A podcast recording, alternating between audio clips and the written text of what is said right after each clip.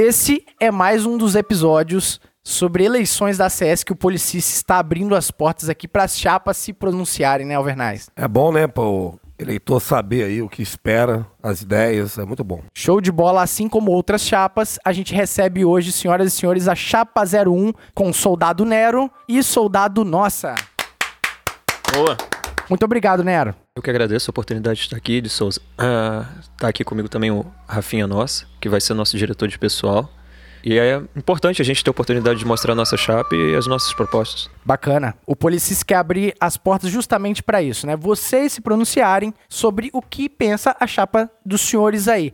Assim como Rafinha Nossa, muito obrigado. Inclusive é sambista aí e vai voltar é no show, Policis um dia aí, hein? Sambista não, sertanejo, mas estamos aí. Tá valendo. Tá vale valendo. tudo. É da música, é da música. Acho que todos os estilos aí são, são válidos. Bacana demais. E contando com ele também, Alvernais. Saúde, justiça e paz. Vamos descobrir o que que a chapa 01 pensa, hein? Bora lá. Bora. Mas antes do nosso papo, a gente já vai dar todos os recados, que é pra gente não ter interrupções pros nossos nobres convidados aí, né, Alvernais? Isso aí. Então, muito obrigado a todos que foram lá no PicPay e fizeram os planos de assinatura e nos ajudam mensalmente com quantias que ajudam muito o Policice a ser sustentável financeiramente. E são eles os brabos: Daniel Gomes, Sargento Domênica, Gustavo Tosi, Eliana Mendes, mamãe, Wesley de Souza Pereira, Lourisval Oliveira, Aline da Silva, Beatriz Ferri, Maxwell Lima, Sargento Michele Ferri, João Marcos Anol Barbosa, Igor Gomes Brito, Pedro Ivo Aguiar, Guilherme Bressanelli, Pedro Henrique, Guilherme Stoffer. E é isso aí, a gente manda esse abraço aconchegante aos nossos colaboradores no PicPay, mas também nós temos os nossos patrocinadores, né? Aqueles camaradas aí que ajudam demais nosso projeto, né, Souza? Com certeza Sem eles ficaria meio inviável fazer. ficaria muito difícil, mas todos olha, eles. com muito amor no coração que a gente tem pra mandar aquele abraço fraternal ao Fábio Silva, cara. Esse sim acredita no Policice e ele vai acreditar também nas suas finanças, meu amigo. E hoje, terça-feira, estamos gravando. O time dele vai jogar aí pela Libertadores com o Palmeiras. Olha aí, Boa né? sorte pra você aí. Vamos torcer pro São Paulo ganhar, porque o São Paulo ganhando, o Fábio vai ficar feliz. Fica mais E feliz. se o Fábio ficar feliz, Ele fica generoso. ele ficando generoso, e- ele vai te beneficiar, meu amigo. É Todo mundo aí. vai sair rindo. Então vamos lá. Cara, a criptomoeda é o mais moderno relacionado à moeda, né? Então nós temos Bitcoin, mas nós temos outras também. E o Fábio Silva, ele faz questão de dar muita informação sobre isso e também te auxiliar nesses investimentos. Se você tem uma graninha aí e não sabe no que aplicar, não deixe de considerar a hipótese de você aplicar em criptomoedas sem lorota e sem discursos falaciosos. O Fábio Silva faz um trabalho sério e ele vai levar essa seriedade para os seus investimentos. Então você vai lá, fabio.bitcoinheiro no Instagram e você vai ter todo o auxílio e informação sobre criptomoedas com quem entende. Fábio Silva no Instagram, fábio.bitcoinheiro. Esse é o nome que tem que vir à sua cabeça quando você fala criptomoeda. E o último patrocinador do nosso Policice são eles. Só quero 10. Só quero 10. Eu só quero 10 e eu tenho certeza que você também só quer 10 pro concurso da polícia. Você tem o sonho de colocar a farda da polícia, meu amigo, seja no CFSD ou seja no CFO. A Só Quero 10 vai te preparar e vai te conduzir para essa conquista. O seu sonho está mais próximo do que você imagina com a Só Quero 10. E olha, Vernais, todo mundo que vem falar com a gente, que está se matriculando na Só Quero 10 pelo Policice, tá afirmando o que a gente diz no episódio. Sim, isso é muito bom. Vê que a gente não tá mentindo aqui. Não né? tá mentindo. a- Você que acaba aí também, quer ser sargento, vai lá. Só vai lá. E o conteúdo é online, mas é um online refinado, meu amigo. É tipo Netflix. É tipo Netflix, você vai 10. É o escolher. supra-sumo. É o supra-sumo, você vai escolher a hora de estudar, né? É, é totalmente adaptável à sua vida. Então não tem mais desculpa, Alvernais, pra aquele cara, né, malandrão que fala assim que não tem tempo, né? É o camarada, ah, eu não, não vou estudar pro concurso porque eu não tenho tempo. Não, cara, contrata a Só Quero 10, que o preço é muito acessível, que você vai achar um tempo de acordo com o seu espaço, de acordo com sua folga. Ao invés de você maratonar La Casa de Papel, vai lá e maratona, né? La Casa de... Só quero 10. Só Quero 10. Vai aprender tudo lá, direito administrativo.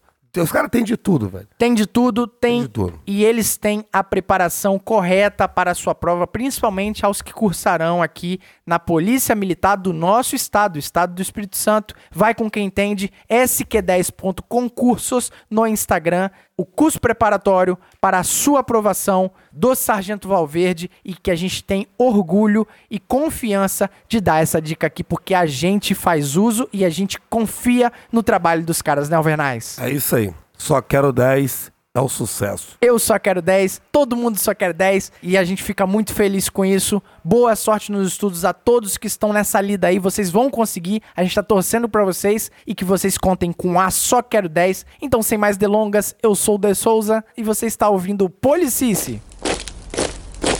Já avisei que vai dar merda isso. Dá merda isso. Dá merda isso.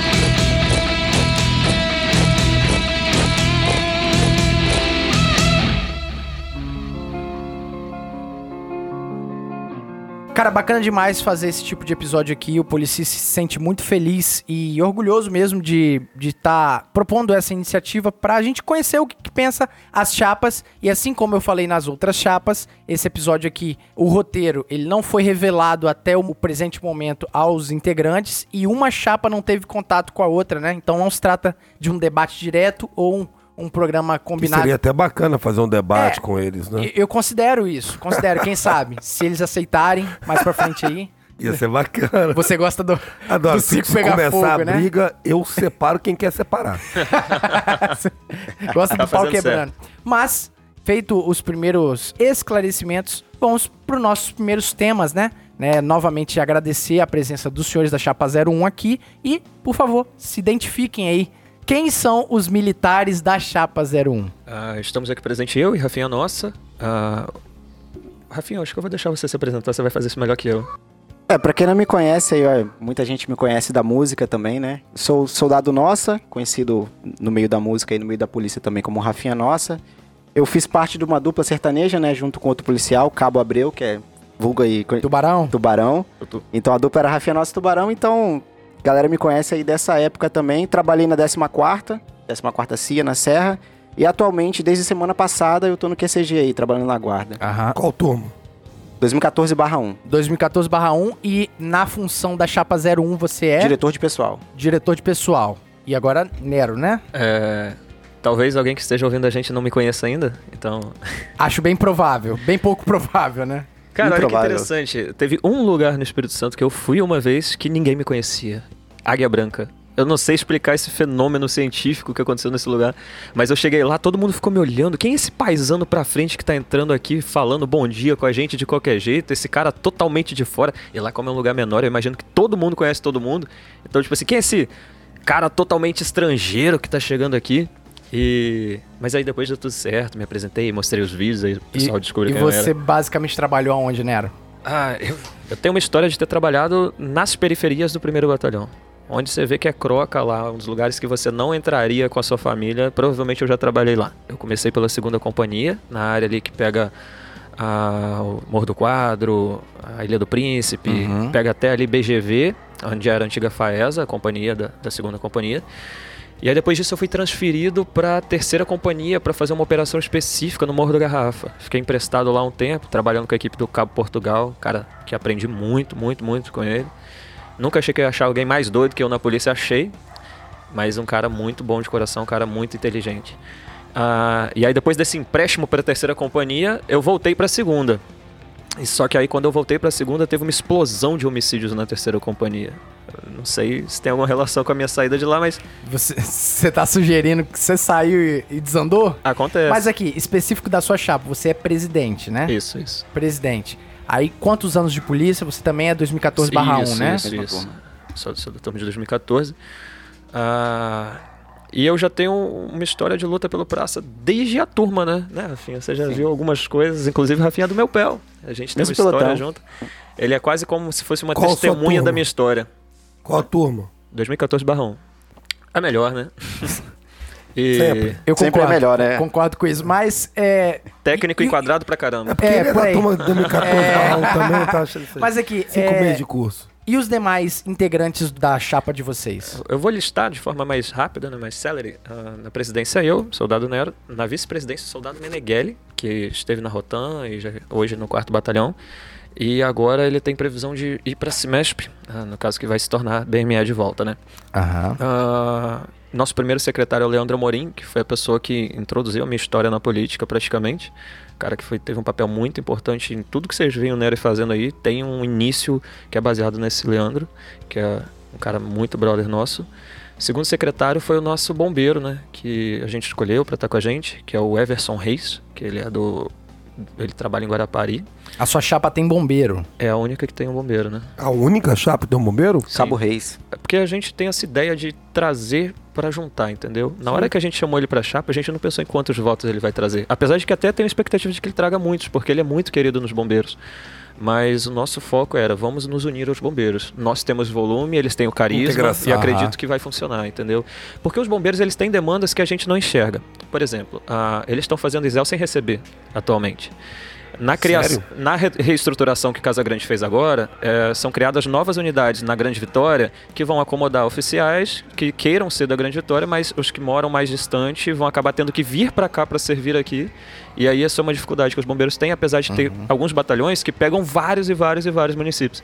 Quando eu visitei, por exemplo, os bombeiros em Colatina, que é uma companhia, apesar de ter quantitativo de, de necessidade de batalhão, ah, ao visitá-los eu tive uma percepção de que eram quatro militares para atender vários municípios no dia que eu estava lá. Uau. E aí eu fiquei impressionado, porque era realmente uma extensão territorial absurda para muito pouca gente. Em Cachoeiro, o coronel Herbert já teve que fechar o batalhão, a- fechar a porta, o portão de fato do estacionamento, e ele sair junto para a ocorrência, o comandante da unidade. Porque parece que teve mais de uma ocorrência ao mesmo tempo, em dois lugares diversos, né, bem distantes um do outro, e aí teve essa necessidade do coronel ir. né? Então tem toda uma questão de bombeiro que eu acredito que tem que ser lutada por nós também. Aí os demais da chapa. Vamos prosseguindo. Ah, nosso primeiro tesoureiro é o Rodrigo Martins. Nosso segundo tesoureiro é o Cabo Oliveira, que está aqui também no sétimo batalhão. Agora Show ele vai louco. entrar na Força. Macaco louco, gente boa pra caramba. ele tá agora na Força Tática, tá terminando o estágio da Força Tática. Uma 2009, minha turma. Muito gente boa. Ah, Tem e mais? nosso diretor jurídico, Eduardo Afonso. Ah, e é interessante a gente falar. É policial. Esse Eduardo Afonso é.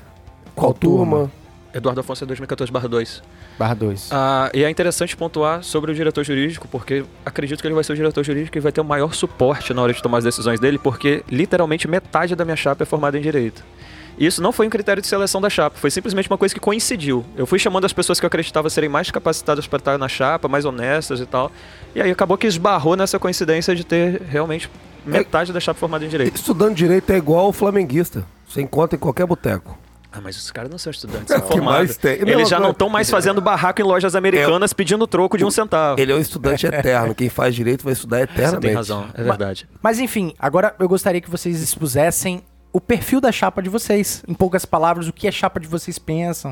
Então, cara, a nossa chapa ela tem uma visão um pouco mais ampla da coisa. A gente quer fazer diferente do que a gente viu na ACS desde que a gente entrou na polícia. Em vez de você ter grupos que lutam por grupos, a gente quer ter policiais que lutam por policiais e agora com o bombeiro que luta pelos bombeiros também. A gente não pensa, tipo, ah, o meu grupo político vai se favorecer se eu tomar essa decisão. Não. Nós somos policiais pelos policiais. Ponto. Você acha que em outras gestões teve isso? Não, isso é um- não é uma coisa de que a gente acha, né, irmão? Isso é uma coisa que a gente pode constatar pela observação clara. Você vê que teve cara que já teve oportunidade de influenciar nas leis de promoção, e esse cara é uma exceção que ele consegue chegar a primeiro tenente com 22 anos de polícia. A nossa previsão da nossa turma é de ir a cabo com 13. Pra ver se eu entendi o que você falou aqui, é mais polícia e menos política, é isso que você quer dizer? Não necessariamente.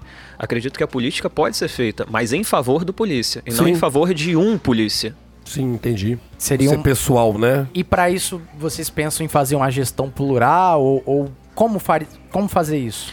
Desde a campanha a gente já está refletindo isso sobre a questão das nossas propostas. A gente não pegou uma lista de cima para baixo e impôs ela para o sócio para ele escolher como se fosse uma caixa de A bombom na intenção é prateleira. ouvir o sócio também, né? Exatamente, Por exemplo, perguntar o De. Souza. De Souza, qual ideia que você tem para poder a gente implementar na nossa gestão?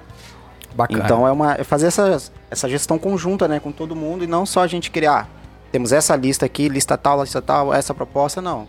Essas propostas podem ser mudadas ao longo da, da nossa gestão. A e gente criou uma listagem necessidades. de, de orientação da nossa chapa, ah, só que ela funciona como orientação. O que o praça falar, isso é prioridade e isso eu não quero, a gente vai respeitar a de- decisão dele, porque a CS ela não está lá para servir as pessoas que estão na gestão, ela está lá para servir as pessoas a quem ela representa. Muito bom. Mesmo se o associado, por exemplo, não gostar do jeito que você fala ou das decisões da chapa de vocês. Esse é um excelente ponto que você pergunta, porque eu abdico, enquanto presidente da ACS, de expor as minhas opiniões pessoais, inclusive por questões políticas.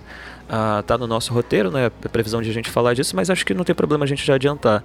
A decisão da nossa chapa foi de tomar uma posição de imparcialidade política. Por quê? Ah, a gente definiu que a, a metodologia mais interessante para o sócio de a gente trabalhar. A associação, ela deve servir ao sócio, ponto, aos interesses do sócio. O objetivo da CS é esse. A CS ela não deve servir como lobby ou palanque político para fulano ou para cicrano. A gente acredita que, por exemplo, se a gente tem uma pauta do nosso interesse e a gente consegue que um petista, um pessoalista vote a favor, se for a favor é bem-vindo. E ponto, acabou. A gente não tem motivo para poder, por exemplo, selecionar, ah, vamos apoiar um candidato a governador, um pré-candidato a governador e hostilizar todos os outros, correndo o risco de ser inimigo de a todos chapa eles. de vocês tem ideologia formada? A ideologia da gente é o praça, o sócio, ponto. Mais O que a gente- menos política. Por onde a gente precisar passar para alcançar as conquistas do sócio através da CS, a gente Eu vai acredito passar. que assim como na política, por exemplo, se o cara foi eleito governador, ele não é o governador só dos, de quem é de Não, direita. eu, eu nem só de concordo quem é com o de Nero esquerda. falou, que vocês estão falando, eu concordo plenamente. É isso aí mesmo. A gente tá aqui pra ser o, o.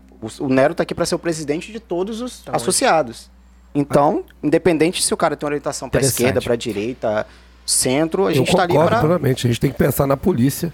Inclusive, Sempre. essa é uma crítica que eu faço frequente. é, eu não, não exponho porque é uma questão técnica, ah, mas agora em momentos de campanha eu não vejo problema nisso, mas eu costumo buscar o pessoal da, da gestão atual e passar a minha visão para eles sobre como poderiam melhorar. E uma dessas visões é: ah, recentemente eles fizeram uma viagem a Brasília e tiraram foto com vários deputados e políticos da direita.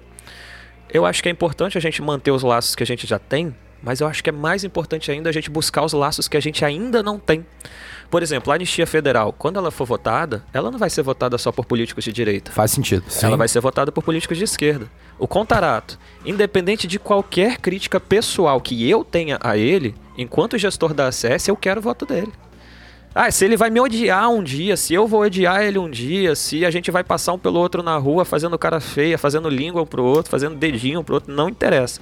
O que interessa é o resultado que a asso- associação precisa. A gente precisa do voto da esquerda a favor da gente, ponto. E essa é uma, uma articulação inteligente, por quê? Imagina que agora, nesse momento, eu apareça do lado de um político de direita e reforço que tô com ele, que ele é o principal, que ele é a minha maravilha. E vamos supor que, por um milagre, esse cara realmente seja eleito, vamos dizer, governador de estado. A Assembleia Legislativa vai continuar sendo dos mesmos caras que era antes. A Assembleia Legislativa hoje no Espírito Santo, ela tem uma tendência de centro-esquerda. Então, se a gente não tiver uma posição inteligente para envolver a polícia positivamente na centro-esquerda, que vai permanecer sendo a Assembleia Legislativa hoje, a gente não vai conseguir passar nada. Até porque quem vota é o deputado, né? Exatamente. Cara- e os deputados, eles têm os padrinhos deles, né? Sim. As orientações partidárias. Enfim, bacana essa exposição, mas o ouvinte também vai ter oportunidade de ter mais do que vocês têm pra passar nos próximos temas. E eu acho que a gente já pode entrar no primeiro principal tema, porque assim, quando eu a gente na hora de fazer esse roteiro e consultar os associados por via do Instagram, né? A maioria dos policiais tem assim, é um espírito dos associados da CS de que a ACS é, na sua maior importância, o jurídico. Eu coaduno com isso, acredito que o Alvernais também. Tanto é que é a primeira pergunta que a gente faz. Vocês estão satisfeitos com o jurídico atual? Se sim, pretendem manter? Se não, como é que vai ficar o escritório de advocacia com a chapa 01? Acho que eu vou deixar pra você, Nero, essa pergunta, você tem mais propriedade pra Beleza. falar? É, até porque eu respondo coisa pra caramba, né? cara? É. Então, cara, hoje eu não uso o jurídico da associação. Não usa? Nem um pouco, em absolutamente Eu nada. ainda você não é associado. Sou associado, sem dúvida. Ah, eu não uso o jurídico da associação hoje porque eu não confio no jurídico atual. Eu não, não, não tenho motivos para confiar, porque não são apresentados relatórios jurídicos. Para início de conversa. Quem é o atual jurídico, corpo jurídico? Ah, o atual corpo jurídico são mais de 30 advogados. Então, Mas tem um nome principal. Não sei, depende, porque tem várias pastas. A ACS tem várias responsabilidades, inclusive tem vários núcleos no estado. Então, não saberia dizer que tem Mas um nenhum. Tem a deles parte criminal, a parte administrativa. Mas nenhum lá. deles você, você leva fé? Cara, hoje eu prefiro eu pesquisar as minhas causas e eu resolver elas se for Mas necessário. assim, essa insatisfação sua é com o diretor, com a direção ali do jurídico, Isso que eu queria perguntar. ou com os- o trabalho dos advogados em específico? Em relação ao trabalho dos advogados, eu posso falar sobre coisas pontuais que acabaram sendo divulgadas em algum momento. Mas sem relatórios da prestação jurídica, eu não tenho como nem avaliar o que, o que eles seriam estão esses relatórios, para quem tá ouvindo aí Ah, entender? o relatório jurídico é uma obrigação estatutária de que eh, a chapa que está lá, a gestão que está lá, tem a obrigação de apresentar os relatórios das coisas jurídicas, dos atendimentos jurídicos, dos resultados jurídicos, inclusive dos custos jurídicos. Por Prestar exemplo, contas. prestar contas, inclusive. Por exemplo, se um advogado alega que ele teve que ir em Nova Venécia, de carro da ACS, de gasolina da ACS, teve gasto com isso e pede a restituição, ele vai receber a restituição, o que é justo, porque ele está fazendo algo pela associação, ah, mas ele tem que apresentar e justificar, e esse gasto tem que ser exposto, tem que ser apresentado, tem que ser esclarecido. Hoje esse, esse- esse esclarecimento não acontece, a restituição é feita, mas eu não consigo avaliar se ela é justa, por exemplo, entendeu? Compreendido. Mas em, em relação ao jurídico, a proposta da nossa chapa é de que, ao assumir, nós teremos necessariamente acesso a todos os relatórios jurídicos e aí sim nós poderemos avaliar o que está acontecendo e tomar a decisão do que manter e do que não manter. Mas a ACS, ela contrata escritórios, correto? Sim, Ou, mas ou até um escritório. Como é que funciona isso? Você Ah, tem conhecimento? a associação, ela, até onde eu sei, pelo menos a, a gestão atual também manteve isso, até desde até onde eu sei sempre foi assim, ela contrata escritórios de forma nuclear. Ela Tem núcleos de escritórios, tem vários escritórios jurídicos. Por exemplo, tem um escritório civil, um administrativo militar. Hoje, eu sei que o administrativo militar ele é dividido em processos demissionários e de, de punição. Ah, e aí, nisso, no, no caso do, do escritório de processos administrativos sumários e sumaríssimos, a gente pode opinar pessoalmente, né? Porque o butileiro, inclusive, era do nosso pelotão. Foi até engraçado uma situação que teve uma vez, logo no começo do curso. Botilheiro, pra quem não sabe, é advogado da CS. Atualmente, mas ele é soldado da turma de 2014. Nosso pelotão. Ah, teve até uma situação engraçada né, no nosso curso que o butileiro ele chegou lá, tipo, ah, pessoal, sou formado em direito e tal, quem precisar de ajuda pode pedir ajuda aí que eu vou ajudar e tal e tal. E aí ele ficou de VF em Introdução ao Estudo do Direito. Cara, eu nunca vi uma pessoa ser tão Nossa. zoada na minha vida. E- Isso, isso não é muito bom. Às isso não é muito bom pra dia. ele, não. Será? Às vezes o cara tá no mau dia. Mas, Ah, é- mas vem cá. É tipo a pessoa, só, só pra fazer uma analogia pra quem não era da área do direito, é como o cara chegar lá e falar assim, não, eu sou formado em física e errar as quatro operações, entendeu? É por aí. Mas vamos lá. Especificamente sobre o corpo jurídico. Vocês chegando lá e agora tendo a transparência, né? Agora o mundo ficou perfeito. Você sabe quem, o, quem fez o quê, advogado fez o quê. Se o advogado for bom, ele vai ser mantido ou você já pensa em outro corpo jurídico em mente? Então, irmão, além dele ser bom no sentido técnico, ele tem que ser bom pro sócio. Esses dias eu recebi uma reclamação de que um escritório de advogadas ah, da Associação de Cabos Soldados teve um problema com um, um certo caso de desrespeito em relação à esposa de um colega nosso, que é o turquês do 10º Batalhão. Ele me contou a história, me pediu orientação em relação ao estatuto e tal. Eu dei a minha leitura do estatuto em relação às obrigações da CS. E até a mulher dele foi desrespeitada, pô. Então, mesmo que essa Desrespeito o quê? Xingamento? Sim, cara, baixaria mesmo, coisa feia, coisa bem, bem chata mesmo. Eu não vou entrar em detalhes aqui, né, porque é uma questão que, que não sei se é desconfortável para o turquês ah, ser perguntado em detalhes sobre ela.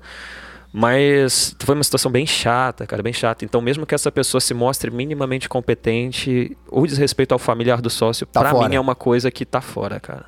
Tem um advogado lá em específico que até me representou também, pressuponho que estava representado o senhor também, que é o Dr. Vitor.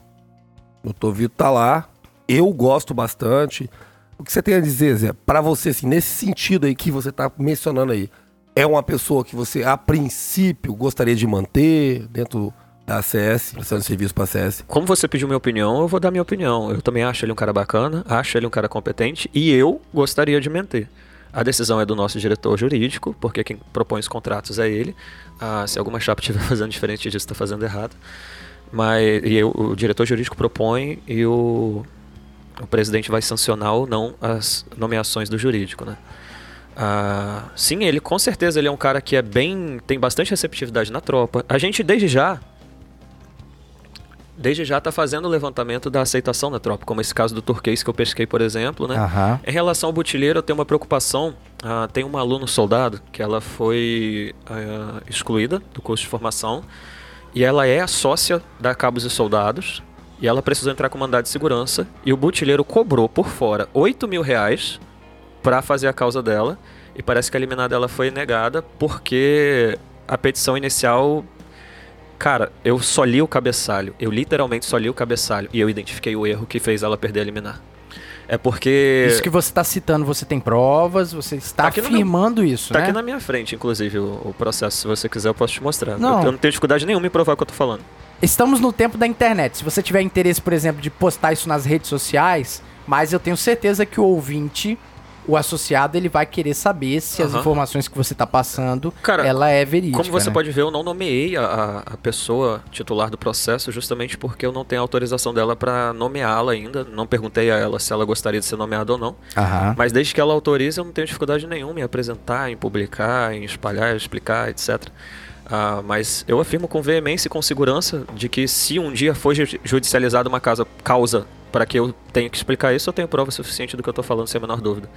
E é totalmente, porra, totalmente errado, né, cara? Você cobrar 8 mil reais de uma aluna soldada que chegou, soldado que chegou agora, que não tá sabendo de nada, sendo que ela já é sócia da CS, sendo que você é advogado da CS, entende? E ainda fazer uma causa.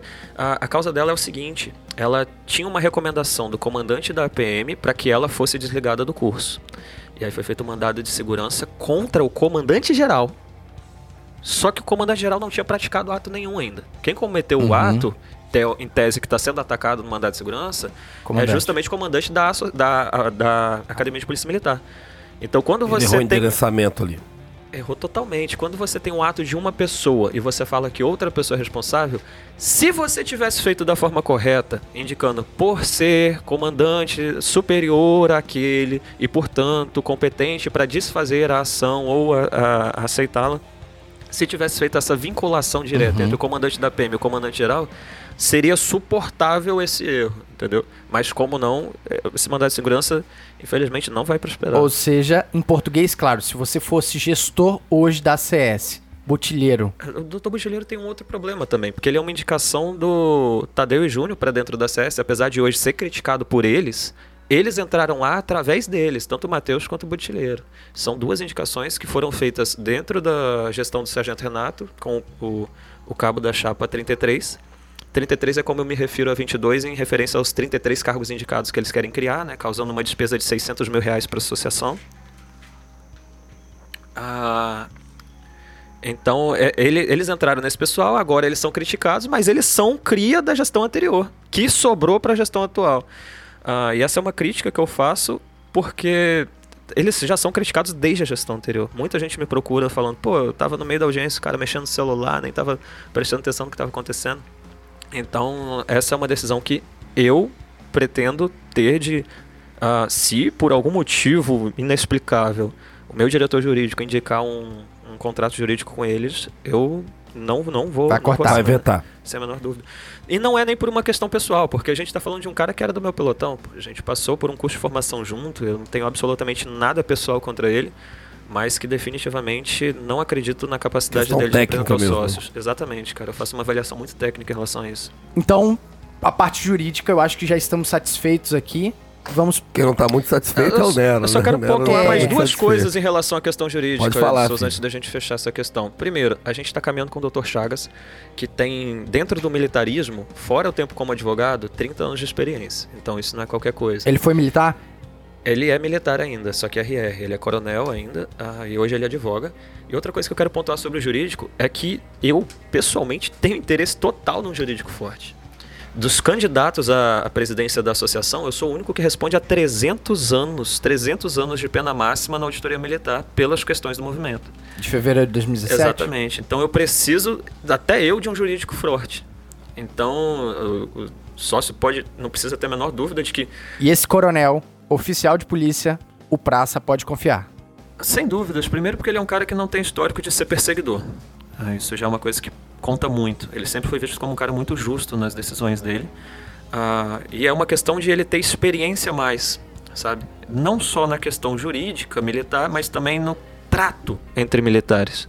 Então acho que pode ser interessante para a gente ter uma pessoa que conhece de dentro os processos. Disparado, o próximo assunto que mais incomoda e, e o praça, o associado ele tem como importância qual que é, Alvernais? Salário? É? Salário. Ah, Money. Valorização salarial e promoção. O que, que a Chapa 01 pensa sobre isso? Então, como eu já tinha falado mais cedo, né, o Rafinha tinha falado na verdade, as nossas propostas elas são amplas e abertas para opinião do sócio. A gente gravou um vídeo em que a gente vai expor nossa ideia inicial, nosso direcionamento inicial, e aí a gente vai ver como fica a aprovação do sócio, a aceitação do sócio em relação ao nosso planejamento. Agora, uma coisa que eu posso definir, que é o meu sentir em relação a isso, é todo mundo vai ser alcançado igual. Inclusive o coronel comandante geral. Por quê? Ah, o nosso plano é de vincular o salário do soldado ao do coronel, como funciona em Minas Gerais. Porque quando você vê oficiais andando nas ruas se manifestando pelos interesses da classe, é porque é vinculado. Mas, Nero, Ou todo mundo ou ninguém. desculpa te interromper, mas você é formado em direito e você sabe que existem discussões jurídicas sobre a constitucionalidade de vinculação de subsídio. Existem discussões jurídicas sobre a gente não estar recebendo o nosso retroativo. E a gente tá não está recebendo. Nossa recomposição salarial. Muito bom. A Sim, Constituição prevê expressamente isso, mas, Mas aí- acontece. aí Minas que tá. Gerais acontece. Acontece Sim, Minas Gerais funciona dessa forma. Só Minas Gerais ou tem outros estados? Eu tenho pesquisado muito sobre Minas Gerais porque ela é mais próxima, eu conheço pessoas de lá, pessoas da PMMG, então eu, acabo tendo um pouco mais de acesso. Não saberia dizer hoje sobre as outras associações, mas com certeza, estando com a estrutura da CS, eu teria capacidade de acessar essas outras associações e buscar saber como a informação com elas. Eu, enquanto um soldado como qualquer outro, já tentei fazer uma busca salarial e atualização detalhada de cada, cada PM. Assim como a gente tem escala extra aqui, existem algumas bonificações em outros PMs que são situações mais específicas de cada estado. Ah, então gerou um pouco de dificuldade. Eu sou só um soldado, né, mano? Para um soldado ligar para um batalhão de polícia de Goiás e pedir uma informação é uma dificuldade imensa. Ah, manda um e-mail pedindo autorização pro major, o major pede pro coronel, é uma dificuldade imensa. Coisa que eu poderia ter acesso às associações se eu tivesse acesso à ACS, né? Falando também sobre a questão de promoção que você citou na pergunta, isso a gente recebe um feedback, assim, da tropa, assim, até de formas diferentes, né? Muita gente queria por tempo de serviço, há sete anos o soldado vai a Exatamente. cabo, mais sete vai a sargento. Automático, né? Automático, Uhum. no caso. E também, muita gente também é, deseja aquela volta da prova de cabo, né? Que foi tirado logo que a gente... Bom. que- nossa, a turma tava Por outro curso. lado, tem gente que é contra. Eu sou a favor. É uma coisa que me prejudicou na Basicamente, ba- polícia. é. isso. Basicamente isso, né? Então, eu acho que é chegar nesse... Chegar no, no meio termo aí de saber qual que é a proposta que a, que a tropa em si deseja, né? Entendi. Ouvir a ou galera. tempo, ou prova. Se a galera falar assim, Nero, tá na sua mão, você decide, vai que é tua. Cara, a minha decisão é acabar com qualquer coisa que faça a gente ficar se matando Se um ao matando. Porque outro. olha só, o merecimento ele não acabou, ele tá aí. Só que o que é mais justo? Esse merecimento que tá aí ou o merecimento de prova que a gente tinha, que a gente fazia e podia fazer, hoje em dia não, tem que ficar aí, a Deus dará até quando quiserem me promover. Né? Eu não posso mais fazer prova. E fica esse merecimento, que é o negócio da prova de curso, que será, eles dobram, tá- todo ano muda aquela, eh, essa porcaria, aí vai, não, a nota é dobrada. Aí o Nero foi lá e tirou nove no curso dele lá. Eu dei a infelicidade, cheguei atrasado, me ferrei, cheguei bêbado, tomei um pad, perdi um monte de ponto de nota de conduta, me machuquei, me ferrei, não consegui fazer o TAF, tirar uma nota boa, fiquei com 8,7. O Nero no merecimento, lá na frente, lá vai estar na minha frente. Você acha justo? E às vezes tem um curso que é ministrado no CFA, outro é ministrado no interior. Os professores não são os mesmos. Mesmo que a matéria seja a mesma, não é a mesma forma. Nem Às os vezes- condutores do curso. Não, às vezes da, da forma que é cobrada para um, não é cobrada para outro. querendo ou não- tem- então não tem como ser Na- assim. É muito mais justo Quem fez no prova. interior tá com nota 9,5, Na tá nossa quase 10. turma, quem A fez no Não, turma mas é tá- mais fácil bem pra fazer lá, quer achar bem Não, claro, sim, sim. isso. é. Mas Claro. tem uma diferença. Claro que tem diferença. claro Mas, tem mas diferença. assim, português claro, a Chapa 01 tem alguma proposição pra promoção? Temos. E a gente vai divulgar elas em breve no nosso Instagram. Ainda vai na ser nossa no página do Instagram. Facebook. A gente vai espalhar no Perfeito. Como eu falei, a gente tá também. estudando ainda qual, qual que E vai ser sobre que vai atender salário? todo mundo, né? So- Sobre o salário, porque o salário é um dos pontos onde que a maioria, principalmente dos soldados, eles pensam o seguinte, cara, eu não vejo... É claro que um dia nós queremos comandar, mas, poxa, eu sou soldado feliz. Desde que, né? Bem pago, claro. Exatamente, eu acho que ninguém. Não é demérito ser soldado, de verdade. Todo mundo tá na rua aí, a nossa felicidade é estar tá na rua. Agora, a questão do salário pega a gente. Sim. E o que, que a Chapa 01 pensa sobre isso? Então, a, a gente vê que na nossa história, na nossa curta história de sete, quase oito anos de polícia, a gente teve várias janelas, várias oportunidades de ascensão que deram errado. Aquela coisa de agora vai, agora vai, agora vai, finalmente o praça vai ter a vez dele, chega na hora, creu. Como, por exemplo, foi a questão da Frente Unificada. Antes da Frente Unificada, para quem tem um pouco uma boa memória, em 2019, o atual governador prometeu uma média salarial nacional. E ele falou isso a nível nacional. Ele falou isso na Marina Godoy, na Rede TV. Para todo mundo ouvir, inclusive, quem quiser ver esse vídeo, eu vou divulgar ele no meu Instagram após a publicação desse após a publicação desse vídeo. E ele fala isso em 2019, ou seja, ele já estava eleito. Ele não precisava fazer uma promessa de campanha que ele poderia não vir a cumprir. Ele já estava na gestão, ele já tinha um planejamento e ele já ia executar. E aí era essa conversa de média nacional. Em 2019, essa média nacional para o soldado significava R$ 4.500 aproximadamente. Uhum. A gente não está recebendo R$ 4.500. O que, que aconteceu Não. no meio disso? Frente unificada. A questão é, quando o praça, pela primeira vez na história, ia receber um aumento diferenciado a favor dele, acontece uma mágica que todo mundo resolve se unir, se juntar para lutar juntos, para tirar uma parte do bolso do praça e colocar no bolso de outros. Você é contra Frente Unificada. Não, eu sou totalmente a favor da Frente Unificada. O que eu sou contra é a ACS ser submetida a ela.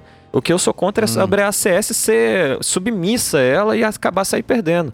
Eu justamente acho que se todas as classes lutarem juntos, pode dar mais força pra gente conquistar. Mas eu não vou lutar lá pra tirar do prato do soldado e encher o prato do coronel. Então você está afirmando aqui que a nossa associação veio com essa frente unificada aí, acabou na briga deles, ah, não sei o interesse que eles tinham lá, que eu não acompanhei esse caso aí, acabou prejudicando a polícia. Eu tô falando de fatos, Alvernais. É o isso, fato é né? que Casa Grande prometeu 4.500 reais e na negociação de salarial, quando isso ia acontecer, o soldado ficou para trás. Fizeram e aí uma coisa que ele não havia prometido, o governo, veio a ser concedida para oficial superior e etc. E a gente acabou saindo perdendo. Deixar claro aqui, eu não tenho interesse nenhum em tirar algo do oficial. A minha luta é pelo progresso do praça. Ponto. Por exemplo, quando as pessoas me perguntam, Nero, o que, que você acha da gratificação de comando? Eu acho que os sargentos deveriam receber. Eu não Ah. acho que tem que acabar a gratificação de comando.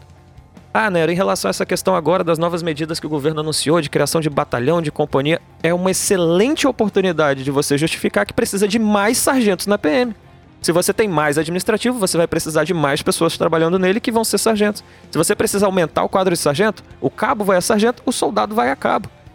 Mas é de interesse de quem é- é essa proposição de novas vagas de sargento? Dos cabos, que vão ser sargentos, e dos soldados que vão passar a ser cabos. Aparentemente, ninguém hoje está interessado em lutar pelo cabo e pelo soldado. Entendi. E a sua proposição seria de qual forma? Hoje Como a gente fazer vê isso? que Então a criação de bom- batalhões, ela cria também posições de gratificação de comando para oficiais. Então Então, vo- para eles isso é muito bom.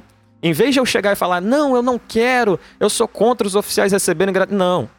Se eles estão indo, a gente vai atrás. Só para ver se eu entendi. Então, essas medidas que foram anunciadas pelo governo de estado, então, lhe agrada. Ah, então. Eu acho que é muito bom e interessante a gente ter um BME, porque isso fortalece a nossa Sim. PM como um todo. O momento que não é oportuno. O que acontece é o seguinte, Alvernaz, hoje a gente tem uma sobrecarga no efetivo que trabalha nas ruas hoje. A gente tem uma defasagem policial que é um tabu que ninguém fala, muito menos Sim. a mídia, que deveria ser a primeira.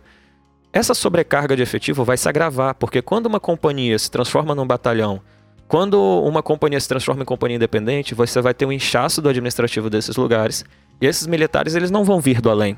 Eles vão sair da rua, do serviço operacional e vão ser alocados nesses lugares. A consequência é que o serviço operacional vai ficar sobrecarregado. O que, que acontece quando o serviço operacional fica sobrecarregado? Vem afastamentos médicos. Com o serviço operacional tendo afastamentos médicos, o que, que acontece? Maior sobrecarga no próprio efetivo operacional. Isso se torna uma reação em cadeia péssima. E quando a gente viu isso, a gente viu essa sobrecarga nos eventos de 2017. E isso é muito preocupante. Eu acho que é interessante essas medidas, mas você tocou no ponto principal aí. Tem que aumentar o efetivo. Abrir concurso. Pra você ter um efetivo para você cumprir com essa demanda que vai ter. Se dependesse de Né? mim a decisão hoje, se eu fosse governador do estado hoje, eu faria um plano de recomposição de efetivo. Ah, você colocar turmas muito grandes de uma vez só é um pouco desgastante para a administração pública, principalmente porque hoje a gente já tem uma defasagem de efetivo que é ficar sobrecarregado mais ainda, tem toda uma questão em relação a isso. Mas eu faria hoje um concurso com muitas vagas, mas repartiria em várias turmas consequentes, conseguintes. Saiu uma turma, entrou outra. Pra não dar aquela janela, aquele espaço, né? Exatamente. Saiu uma, entrou outra, saiu uma, entrou outra, saiu uma, Tipo, entrou outra. E 2014, 2021, até a gente anos. recompor. Porque, Alvernais, se você for ver, quando a nossa turma entra na PM, ela busca compor um efetivo, a 2014-1 e a 2014-2, o concurso de 2013, recompor um efetivo que não é o suficiente com as nossas formações. Uhum. Existe hoje uma orientação da ONU de uma proporção de população para policiais militares. Isso, naquele momento dourado, vamos dizer assim, não estava ideal. Imagina hoje, sete anos depois, sem concurso, em que você vai formar 300 policiais e daqui mais um ano, mais 300. Isso não supre sequer o valor de aposentadoria anual. Então a gente tem uma evasão maior por aposentadoria, pessoas que vão para outro, outro país, pessoas que passam em outros concursos, e graças a Deus e parabéns para eles que conseguem chegar nessas três posições. Espero que sejam felizes. Ah, mas a- o fato é que a gente está tendo um decréscimo de efetivo que não está sendo recomposto e que a sobrecarga tende a piorar. Eu falei de uma tendência a cenário apocalíptico considerando os fatores atuais. Imagina considerando mais pessoas indo para RR. Só Deus Todo sabe o que vai tem gente acontecer. aposentando aí, né? E concurso, como você falou, 2014 barra 1 e barra 2, como 2013 o concurso, vocês, já se vão sete anos da formação dos senhores e agora que vamos ter uma turma formando isso dá uma defasagem De enorme no 300 efetivo, né? alunos. Isso 300. é olha tudo quanta reflexo de uma questão salarial, né? período, né? Porque a gente vê o tanto de policial que tem passado, em, graças, como ele falou, graças a Deus estão passando, né? Por exemplo, na companhia que eu trabalhava, 14 tem dois amigos que passaram na PC que- e que também passaram na PRF agora, um na PRF e um Uhum. na PF. Ou seja, o pessoal tá, como a questão salarial tá um pouco defasada, eles estão É buscando uma das coisas que eu melhores, sempre né? fiz, a polícia O que não é o militar, ideal, né? so- sobre isso. Você gasta um dinheirão pra treinar o militar lá, aí como ele se sente não valorizado como ele gostaria, É ele vai procurar algo que na ideia dele é melhor pra ele. Normalmente verdade. é, financeiramente. O cara vai embora. E você perdeu. Você vai ter que abrir um novo concurso pra arrumar um cara pra ir pro lugar daquele que você já gastou com ele. Verdade. embora. Inclusive, pegando um gancho do que o Rafinha falou agora, o nível técnico e enquadrado da nossa PM, ela depende do quanto o policial é valorizado. Pensa comigo hoje. ah, se você tem uma polícia que recebe 2 mil, 3 mil reais na sua base, você vai ter um perfil de pessoas que vão ter interesse em entrar na polícia. Se você tem uma polícia que recebe 5 mil reais, você vai ter um outro perfil de pessoas que Sim. querem entrar nessa polícia, que vão estar concorrendo naquele concurso. E aí você vai aumentar o nível da polícia nisso. Você pode ter certeza, vai ser automática eh, essa. M- Mas, Valorização. Mas, Nero, vamos lá. Tudo que você falou, eu acho que reflete, em maioria parte, o anseio da esmagadora maioria. Mas que a chapa 01 vai fazer? Porque uma coisa é constatar o problema, outra coisa é chegou lá, agora o Nero é presidente da ACS. E aí? Como é que é essa relação? Porque o presidente da ACS não assina aumento de salário. Exatamente. O presidente Genial. da CS não assina a lei de estruturação. O que, que você vai fazer? Ah, então, de Souza, ah, ah, nosso plano em relação às relações com o governo, ele é uma coisa que a gente pensa de uma forma mais ampla. A gente não pensa em chegar da noite para o dia, botar a faca no pescoço do governador e é isso aí, ou a gente vai fazer greve, vai parar portão. A gente tem um plano mais inteligente do que isso. Não só para a questão salarial, mas para todas as nossas pautas, a gente tem um plano de, de ação que é o seguinte. O político hoje, ele só fala duas línguas: dinheiro e voto. Dinheiro a gente não tem. O voto a gente pode conquistar. Polêmica, hein? O que acontece é o seguinte: a, a polícia hoje ela tem um potencial de influência sobre votos que não é realizado. É um potencial adormecido. A gente precisa buscar aumentar esse potencial ao máximo e realizar ele. O que, que a gente pretende fazer? Imagem institucional. Essa vai ser a primeira das nossas propostas, porque ela abre a porta para todas as outras. Pensa comigo, de Souza. Hoje está na moda o político, o famosinho, o líder comunitário, qualquer outro filho da puta, falar mal da polícia e se engrandecer com isso. Sim. Ah, eu tava falando esses dias num vídeo que eu fiz no meu no, no perfil da chapa que determinado político ele criticou a polícia militar por estar fazendo ah, treinamento com explosivos em Vitória e que aquilo era um absurdo, que tinha creche perto, que não sei o que, e blá blá blá, e que a polícia estava errada e que tinha que sair dali. Só que esse cara tem acesso direto ao governo. Bastava para ele uma ligação: governo, tem como você pedir esses rapazes para treinarem em outro lugar e resolveria o problema. Mas ele preferiu ir para as mídias sociais, falar o quanto a PM é malvada por estar fazendo treinamentos naquele lugar com explosivos. Todo mundo sai perdendo. Menos ele, porque ganha projeção política. Para ele é interessante, ele faz lobby com isso. Ele tanto é o defensor das crianças da creche que estão ouvindo a explosão, quanto ele é o cara que tá batendo na polícia e hoje é vantajoso bater na polícia. Se não fosse, não estariam fazendo. A gente quer inverter essa, essa balança de lado. A gente quer justamente fazer com que seja desvantajoso bater na polícia. Como a gente vai fazer isso? Imagem institucional. Essa é a nossa aposta. Porque se o paisano tiver a favor da polícia, se a gente conseguir acessar o paisano, cara, isso pode fazer a diferença num júri. Se a imagem institucional, se o paisano, a visão do paisano sobre a polícia for boa, um policial numa- num, num processo que ele está sofrendo injustamente, ele pode ser inocentado. Agora, um mesmo policial que está respondendo um processo, que tem a mídia em cima, que tem uma repercussão muito grande, mesmo ele sendo inocente, ele pode vir a ser condenado só porque a opinião pública sobre a PM é negativa. E você faria isso como? Outdoor? É, eu Como vou é te dar é? um, um exemplo de uma coisa que, que aconteceu logo antes da aprovação do nosso código de ética impopular. Você vê que a mídia sempre buscou dizer código de ética da PM. Eles já evitam falar em bombeiro, porque o bombeiro já é mais simpático para a população. Isso porque o bombeiro salva vidas, né? Então a PM que é já mais famosa por tirar as vidas dos jovens inocentes da periferia. Cara, hoje você tem um lado fazendo uma narrativa que ele não é combatido. Esses dias morreu um criminoso no- numa operação policial ah, no São Benedito, lá em Vitória. Sim. E a Irine Lopes, que é deputada pelo PT, ela foi à TV, foi às mídias sociais, e ela disse: Ah, mas é um absurdo, porque na periferia tem pessoas trabalhadoras também. E não teve um abençoado para ir lá defender a polícia falando assim: e quem disse que não tem? Em que momento algum policial militar disse que não tem pessoas honestas na periferia? O que a deputada está levantando é óbvio, a gente sabe que tem pessoas honestas, e é em defesa delas que a gente entra na periferia e tenta trabalhar e às vezes entra em confronto com o bandido. Então, pra você, é papel da CS ir lá, por exemplo, na TV também e falar: não, deputada. Irmão, se for preciso, eu vou até a ONU para defender o polícia. Porque o que não pode é a polícia ficar sem ser defendida. No caso do, do nosso colega aqui, eu ia falar o nome dele, mas prefiro não falar, aqui do 7 Batalhão, que ele teve Sim. uma ocorrência que O o, cara, índio. embora algemado, continuou resistindo. E ele precisou agir com o uso da força. Quando a associação, com muito custo e muito pedido do povo, foi se manifestar, muito pedido da galera foi se manifestar, foi a primeira vez que eu vi o presidente da associação usar máscara. E falando muito mal não teve aquela defesa veemente, dizendo exatamente o que eu falei agora. Pô, o cara tava algemado, mas continuava resistindo, ainda E ele oferecia foi risco. preso.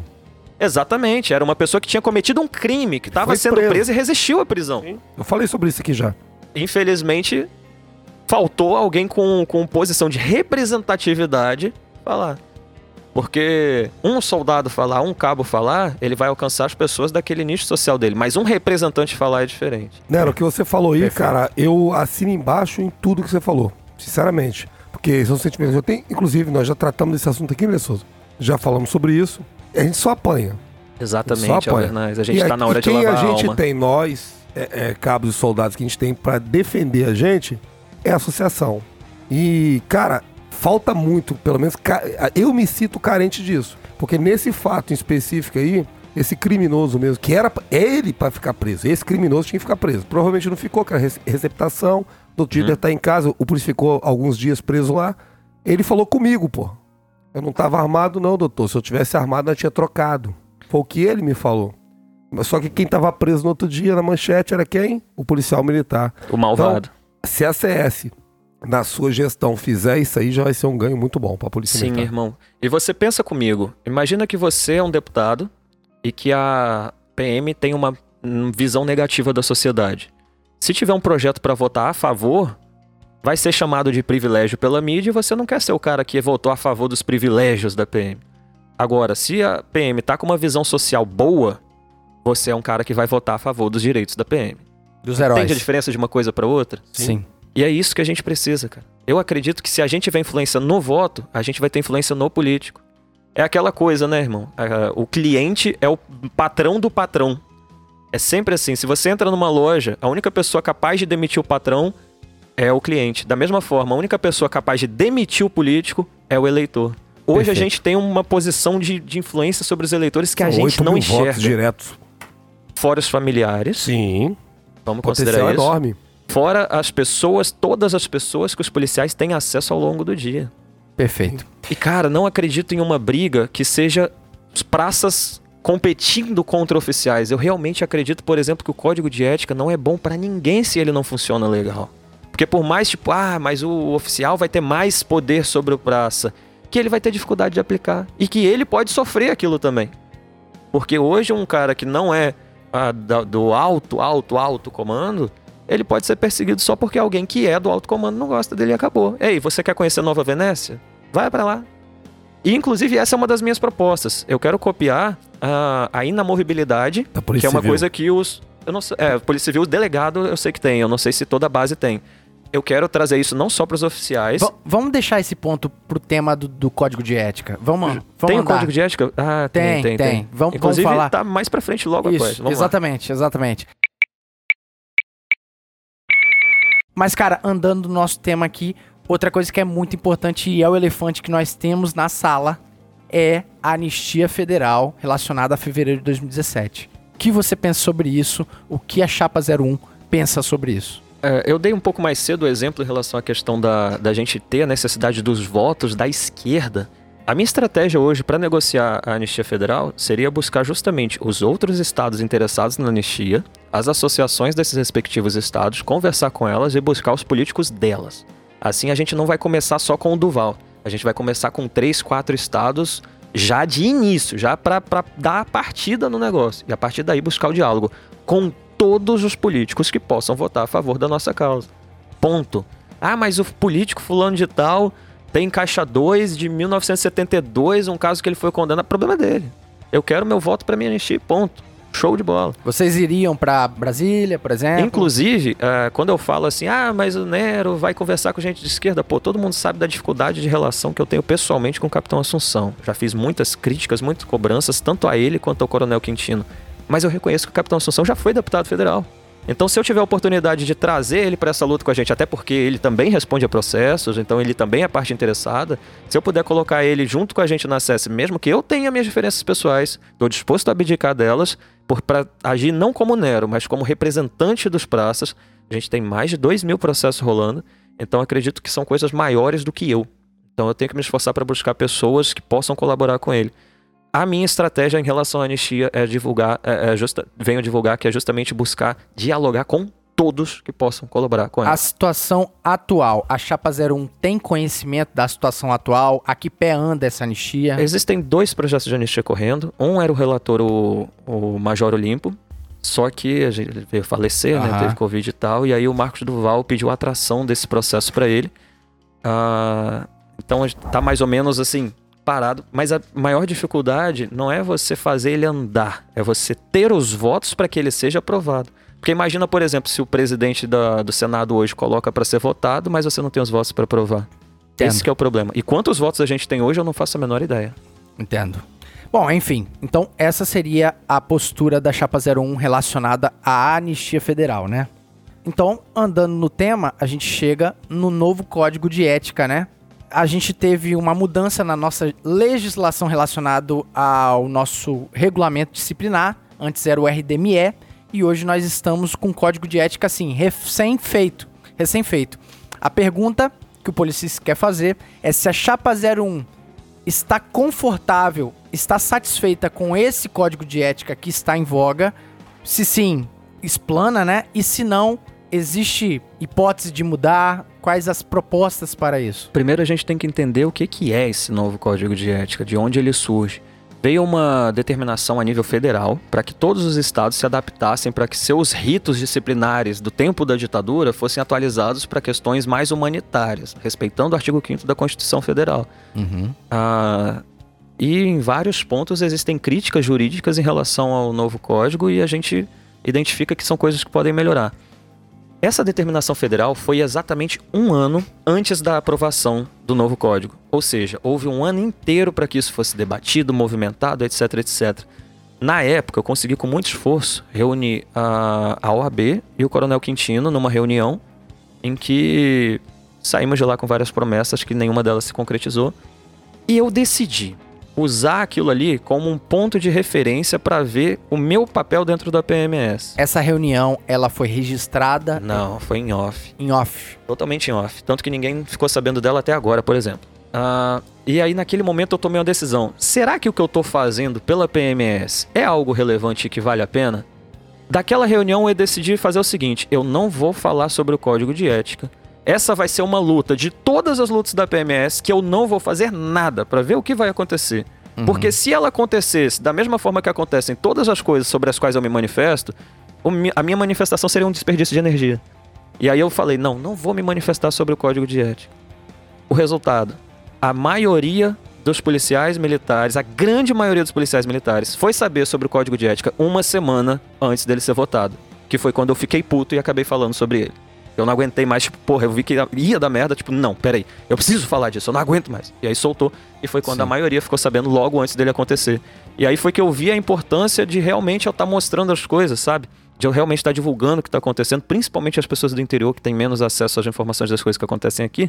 Ah, e aí eu vi que realmente existia uma relevância no que eu tenho feito pela PM. Sim. Aí foi que eu falei, não, realmente eu tenho que ir pra cima, realmente eu tenho que lutar pela, por essa causa, porque se eu for omisso, as coisas, a, a boiada passa por cima. Ou seja, a chapa 01 determinantemente é contra o novo código de ética que está em vigor. Eu não vou dizer que eu sou contra, até porque eu acho que o artigo 166 do Código Penal proíbe penal militar, mas eu posso dizer que ele pode melhorar. Né? Pode a melhorar. nossa ética pode ser sempre mais lapidada de uma forma positiva por praça, porque eu não acho que o código de ética deve servir ao interesse de alguém ou de um outro, e nem que ela deve servir como instrumento de persecução.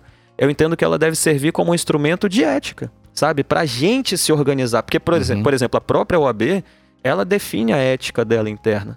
O estatuto da OAB, ele é de nível federal. Mas a- o código de ética deles, eles mesmos constroem de acordo com o que eles entendem como sendo ético pra eles, o que regulamenta eles, o que funciona pra eles. E como a chapa 01, caso fosse a, a gestora nesse primeiro momento agora, o que vocês fariam? Ah, cara, isso é muito fácil de responder. Você vê que a- não houve nenhuma contraproposta além do código de ética proposto pelo Coronel Brezinski e apresentado pelo Coronel Ramalho, atual secretário de Segurança Pública. Simplesmente os deputados tinham uma lei federal falando: precisam trocar o RDME por um código de ética até hoje, que foi o dia da votação. Chegou lá um único projeto disponível, ele Eles foi votado e votaram. aceito. A ACS não, não apresentou nada. A ACS poderia ter apresentado. Ela não apresentou. Mas ela não apresentou. É, então, eu já tive um diálogo com o atual diretor jurídico em que ele diz que eles chegaram a formular uma possibilidade de código de ética. Eu Eles pedi que pra ele você me tá se apresentar referindo à chapa 17. a, a gestão atual, porque a chapa 17 tem algumas diferenças em Algumas relação à diferenças. gestão atual.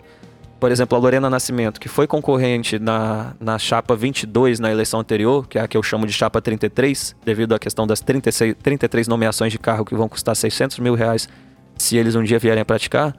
ah, ela saiu da chapa 22 porque viu que ela não tinha muita viabilidade de ser eleita e agora está na 17. Mas ela não faz parte da atual diretoria.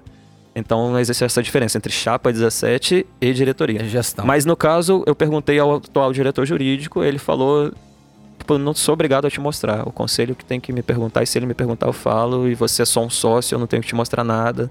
E é isso aí, ficou por isso. Ficou só pelo disseram que fizeram, mas Como não é que foi a resposta que ele te deu aí que você tá falando? Foi basicamente isso. Tipo assim, eu não sou obrigado a te mostrar documento. Eu já ouvi essa resposta dele já em algumas vezes em relação a contratos de jurídico, coisas do tipo. Ah, de que ele só deveria mostrar aos ah, conselheiros. Pelo né? estatuto, ele tá certo ou tá errado? Cara, independente de estatuto, moralmente eu garanto que ele tá errado. Ele é sócio. pô. Mas pelo estatuto, O repente- estatuto- Ele é sócio. Ainda que o estatuto diga que ele tem a obrigação de apresentar para o conselho, eu tenho certeza que ele não diz que não tem a obrigação de, obri- de apresentar para o sócio. Então, moralmente falando, nada impedia ele de fazer o que é certo. Que todo mundo que tá aqui nessa mesa agora sabe que é o certo. Agora, vamos colocar o pé no chão.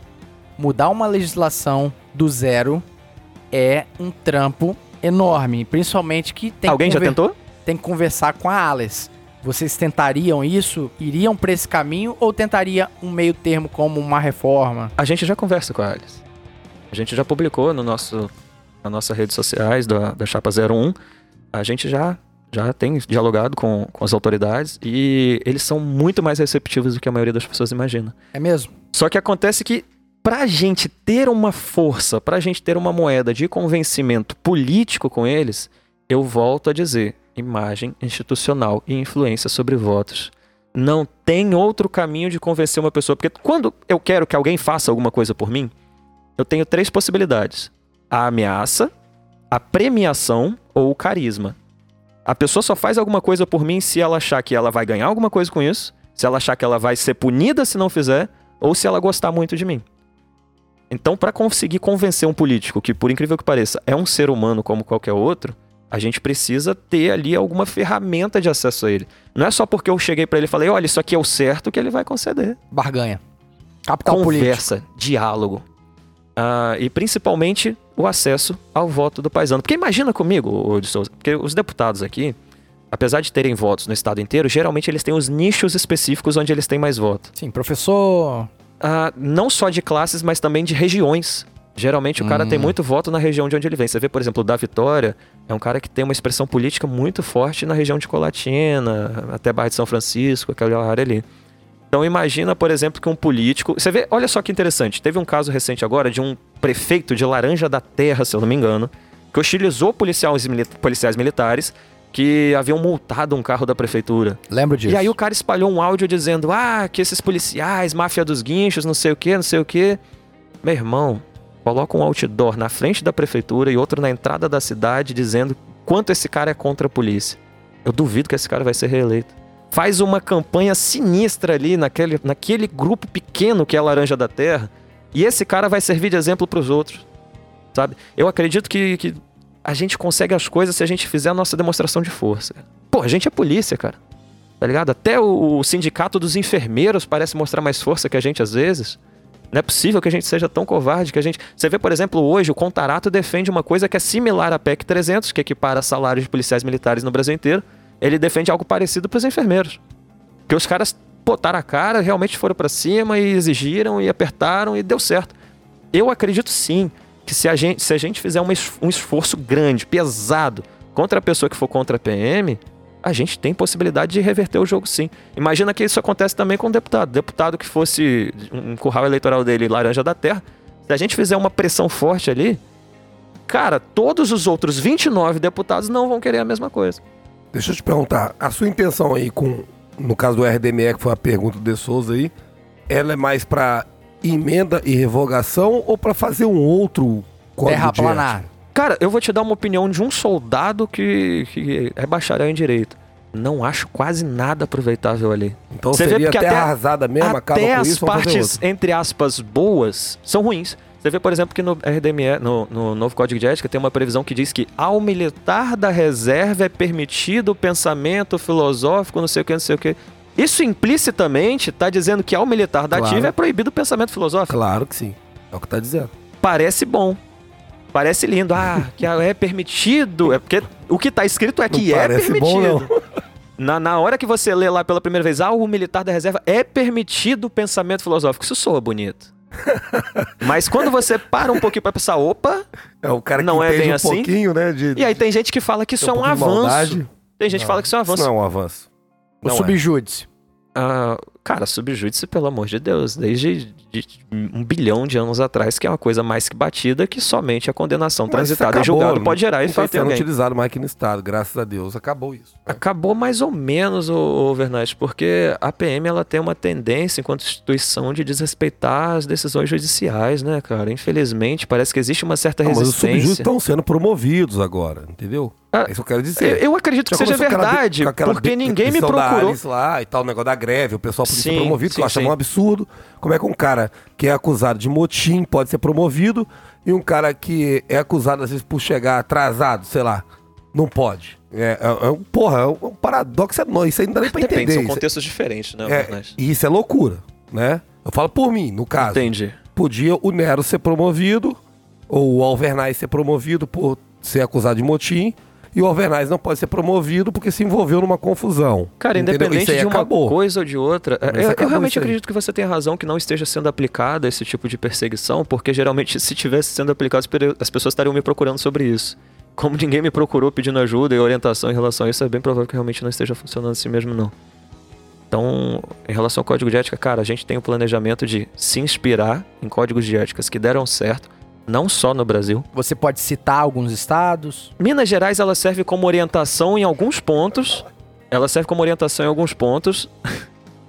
Mas nem tudo ali é positivo também, porque ali em Minas Gerais você vê que existem algumas previsões que elas são meio esquizofrênicas. Por exemplo, se você atrasar, a proporção do seu atraso vai influenciar na proporção da sua punição.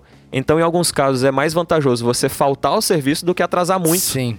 Esse tipo de erro sem noção nenhuma tem que ser previsto. Cara, pelo amor de Deus, você tá fazendo um código de ética, você não tá fazendo um- uma regra pro seu filho dormir e comer tudo, tá ligado?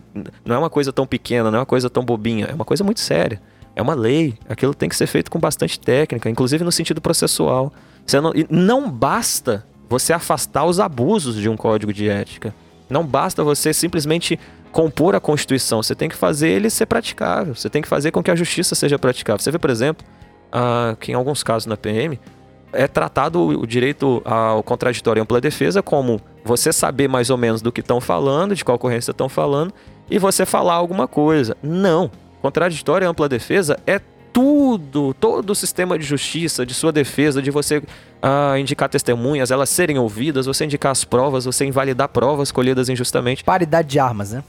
Exatamente. Inclusive, a paridade de armas é uma coisa bem desprezada, né, cara, em relação à PM. Você vê que o policial, enquanto um cidadão, contra um Estado, ele é hipossuficiente. Mas você vê, por exemplo, quando você tem uma prescrição de três anos a partir do fato, significa que a administração pública tem três anos para fazer a acusação. Sim. Quando você recebe, tem dois dias para fazer a defesa. Isso é totalmente fora de paridade, né, cara? Então não, não acredito que, que seja por esse caminho. Acredito que a gente tem que buscar assim. Eu, pessoalmente, sou um cara muito pró. ah, no, no sentido de, de advogar pelo polícia, de defender o direito do polícia mesmo. Pessoalmente, sempre fui. E acredito que isso vai acabar refletindo na gestão e refletiria no código de ética. Entendi. Então, a proposta que os senhores proporiam para os deputados discutirem seriam baseadas em estados que estão dando certo e com outros exemplos que a Chapa 01 é, vê como importante. É basicamente isso, né? Mais ou menos, cara, porque sinceramente, você acha que algum deputado vai ler o código de ética antes de votar sobre ele? A gente pode escrever uma receita de miojo no meio daquilo que o cara vai assinar ou deixar de assinar de acordo com a orientação que ele receber do partido ou do governo. Então, se a gente tiver uma moeda de força institucional, de acesso ao paisano, acesso ao voto, se a gente souber que a gente vai fazer um governador ser reeleito ou não ser reeleito, de acordo com a, a- a nossa força, porque, cara, a polícia ela não precisa ter uma influência sobre 100% dos votos de uma eleição. Porque entre o primeiro colocado e o segundo colocado, às vezes a diferença é de 5%. Entendo. Esse 5% a gente acessa com facilidade, irmão. Te garanto isso hoje. A gente hoje. Cara, se você parar pra pensar no quem é o polícia no estado do Espírito Santo hoje, ele é o cara que tá tomando café num lugar, conhece a mulher ali, ele trabalha naquele setor, ele visita aquela escola, ele tá aqui, tá ali, tá aqui, tá aqui. Então ele tem essa presença, ele tem essa posição de influência. O que ele não tem hoje é justamente a imagem institucional positiva e uma organização de liderança. Porque não adianta realmente a polícia ter influência e tal e tal se ele não tiver uma voz única.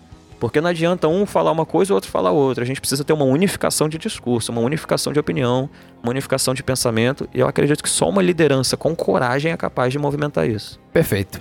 Andando no assunto, vamos pro próximo tema aqui. Nós temos agora ataques provindos de mídia e autoridades, né? Porque não é só mídia, que é um calo no nosso sapato, mas existem realmente deputados que amplamente mete o bedelho na nossa ocorrência, que às vezes não vê o contexto. E assim, isso machuca quem tá na linha de frente, cara. Como a Chapa 01 vê essas manifestações tanto da mídia quanto de autoridades e o que os senhores fariam pra combater? É, eu acredito que o nosso presidente já mostrou, né, que ele, nesses momentos, é, acho que a gente tem que dar a cara a tapa, né, e botar o nosso peito na frente dos nossos militares para poder proteger eles, né? Porque a gente que é militar, a gente sabe como é que é difícil a, a tomada de decisão naqueles poucos segundos que a gente Sim. tem para tomar. E pô, alguém de fora vir querer se meter naquilo que a gente tá ali passando é muito complicado, cara. Então acho que a gente tem que dar nossa cara a tapa pra, pra mesmo defender os nossos policiais, Mas né? Os nossos vamos, associados. vamos a um caso concreto. Imagina lá que o policial, ele se envolveu numa ocorrência, né, que a mídia bateu em cima, aquele militar tá sendo massacrado pelaquela imprensa e a ACS, por exemplo, não foi recebido na Gazeta, na tribuna. Que o que a Chapa 01, sendo gestora da ACS, faria numa situação dessa? De Souza, com 400 mil reais por mês, você acha que a gente não é capaz de movimentar nossa própria mídia alternativa? Esse valor você está se referindo ao quê? Ao valor de entrada mensal ah, que é pago pelo sócio na ACS. É uma média, uma aproximação, porque a gente não tem o valor exato, porque existe uma diferença do valor pago por cabos e por sargentos. A gente tira uma média de 50 reais, multiplica pelo número de sócios, a gente chega nesse aproximado de 400 mil reais por mês, com expectativa de crescimento. Ah, então, é, é um valor bastante vultuoso. E, cara, se você vê, existem ah, algumas mídias alternativas, como por exemplo o blog do Limar Cortez, o Século Diário, a Folha do Espírito Santo. A gente tem o Jackson Rangel que vive respondendo processo em Cachoeiro, porque ele vive metendo a porrada no governo. Acho que é um fetiche que ele tem, não importa o governador, ele gosta de falar mal. E parabéns a ele por isso. Acho que ele está fazendo corretamente a, a, função do jornalismo quando ele age desse jeito. Uh, então, eu acredito sim que pode ser que, que alguém contrário à PM possa comprar as grandes mídias, mas eu acho impossível essa pessoa comprar o ba Bananal Online, o Linhares.com. E essas mídias, elas também têm visibilidade. É isso que eu ia te perguntar. Você acha que é suficiente? A gente tem outras ferramentas. A gente tem outdoor, a gente tem possibilidade de pagar patrocinado no Facebook e no Instagram, que Paisano tem acesso também. A gente tem possibilidade de fazer uh, movimentações mais visuais que a mídia é incapaz de, de desconsiderar. Uh, a gente tem muitas possibilidades. Acho que teria como botar uma nota, por exemplo, no Jornal Gazeta? Depende, se for de interesse do sócio, a gente pratica. 400 mil reais que o senhor citou aí, é, tem a, Tem muita coisa tem pra pagar, aí, pagar cara. também. É. Sim, inclusive o jurídico. Mas eu acredito que dá pra fazer um bom, um bom uso desse dinheiro, Com um uso inteligente, sim. É só a gente não ficar desperdiçando dinheiro com criação de clube sem necessidade no inverno, que eu acredito que dá pra pagar coisas mais importantes, sim. Você está se referindo ao que a atual gestão fez. Sim, a criação do clube de Terra Vermelha. Acho que é pauta nossa hoje, né? A gente vai falar mais pra frente. Acho que é uma das perguntas, né? Joia, a gente vai ter oportunidade de falar disso mais aprofundado mais pra frente. Mas em relação à mídia, um dos meus planos é a criação de um, um veículo de mídia, um site de notícias, um canal no YouTube, da própria PM ah, pela ACS. Entende? Porque aí o paisano vai ter a oportunidade de ver o que a PM, o que os PMs dizem sobre uma ocorrência. Eu acredito que a gente tem potencial de repercussão sim. A gente vai ter 8 mil pessoas para falar bem do nosso jornal, não é possível que a gente não consiga crescer. E na verdade eu já tive um projeto pessoal chamado Boletim Capixaba, que era um jornal que eu estava começando a fazer. Ele chegou a, a entrar em fase de teste, a gente chegou a produzir o site e tudo. Cheguei a conversar com algumas pessoas sobre ele, em que o polícia ia passar as informações da ocorrência para a gente muito antes da Gazeta pensar em saber de alguma coisa dali. Então a gente seria, a gente ia noticiar algo que quando a Gazeta noticiasse já- seria velho. Você traria esse projeto pra dentro da CS? Se tiver a aceitação do sócio, sem dúvidas, eu acredito que é muito interessante isso. Porque, pensa comigo, quem fala primeiro diz a verdade. Em vários momentos essa máxima se aplica. Se o paisano lê a nossa versão da história antes de ler a versão da Gazeta, a da Gazeta vai parecer sem credibilidade. É um efeito psicológico que o ser humano sofre de que a, a primeira informação ele registra como verdade e o que vem depois ele vai buscar confirmação da verdade que ele já acredita. Aí já é uma questão psicológica um pouco mais complexa e tal, mas que a gente pretende aplicar sim a nosso favor, inclusive. Interessante. Prosseguimos aqui. Tem, tem mais alguma coisa pra abordar relacionado a esse assunto? Só para fechar o, o Souza e Alvernais, ah, em relação a essa questão, realmente a PM sempre apanha. E quem é que fala contra essas pessoas? Quem é que vai lá contestar? Quem é que coloca esse cara numa saia justa mostrando que ele é um ridículo usando argumentos ridículos? Quem é que chega pra falar que não existe tiro na perna? Quem é que chega pra falar que a criança que foi abordada pelo policial militar estava com uma arma? A gente precisa disso, mostrar o nosso ponto de vista. Quem é que chegou na situação aqui do 7 Batalhão e falou que o cara, embora algemado, ele era um criminoso sendo preso e continuava resistindo? E que era necessário tirar aquela ocorrência dali o mais rápido possível porque estava aglomerando pessoas. Se a aglomeração de pessoas tentasse tirar aquele cara que estava resistindo, seria necessário muito mais do que um tapa. Seria necessário talvez o uso de força letal. Porque imagina um policial cercado por uma multidão tendo que cumprir seu dever e oferecendo risco para a vida dele naquele contexto, ele agiu mais do que certo e precisa de alguém para defender ele Como a gente isso. sabe disso, né, cara? Como a gente sabe disso? Exatamente. Porque E- a vista de fora no ar-condicionado, ela em nada se, Não se assemelha. assemelha Não se ao que a assemelha. gente vive, né, cara? Engraçado que hoje eu tava conversando sobre esse assunto com o Cabo Amorim, que fez história no quarto batalhão. ah, e ele tava me falando, Nero, eu acho que a ACS tinha que ter um plantonista, a- algum paisano talvez, que ficasse atento para que quando acontecesse uma ocorrência dessa, ele ia lá falar na mídia na hora. Eu falei, meu irmão, se o presidente da associação sou eu e um polícia meu tá sendo preso, quem vai lá sou eu, meu irmão. Eu não preciso de um paisano, não. Eu tenho formação em direito, graças a Deus, e graças ao esforço também que eu tive para poder ter essa formação, que não foi fácil. Passei por algumas di- dificuldades no meio disso. No meio desse caminho eu fiquei preso em outro compromisso. Literalmente. Que trocadilho, hein? Ah, e eu acredito que eu sou hoje capacitado, tanto no sentido técnico quanto de experiência pessoal para defender o meu polícia. E eu não vou botar um paisano para fazer isso, não. Quem vai Fazer. defender o polícia sou eu, meu irmão. Pra fazer a mídia. Perfeito. Próximo assunto, ele, ele é muito burocrático, mas eu vejo de igual importância quanto os primeiros que a gente atuou, né? Porque, assim, a gente sempre vê a associação, às vezes, como algo místico, como algo que tá lá e, assim, a associação não paga boleto de Excelsa. Dos mais simples, às vezes a gente só tem o contato ali com o jurídico, mas existe uma burocracia muito pesada ali e uma responsabilidade que o gestor tem que ter com esses recursos. Você citou a questão de aproximadamente 400 mil. Cara, é muito dinheiro e financeiro da CS é o tema que eu levanto aqui. Qual seria a responsabilidade da Chapa 01? Quais os planos? O que está atualmente agrada os senhores e o que os senhores mudariam? A chapa atual, a, direção atual, ela divulgou ah, uma coisa que ela chamou de portal da transparência, mas que eu chamaria portal de crítica à gestão anterior. Ah, o portal da transparência ele simplesmente faz comparações entre as duas gestões. Mostra os valores de entrada, os valores de saída entre uma e outra, mas ele não responde realmente aos questionamentos do sócio. Como, por exemplo, quando teve uma viagem com estagiárias para o Pará no dia da votação do Código de Ética, aquela viagem foi paga pelo sócio.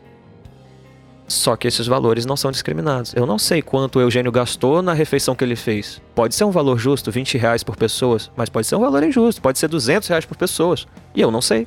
Eu não tenho como avaliar isso. Eu não tenho como Qual avaliar e dizer se eu tô... se referindo? Houve uma viagem que o Cabo Eugênio fez com duas estagiárias, com o, o tesoureiro dele, que é o Sargento Góes, Cabo Góes, que ele ah, fez de forma autônoma, foi pro Pará.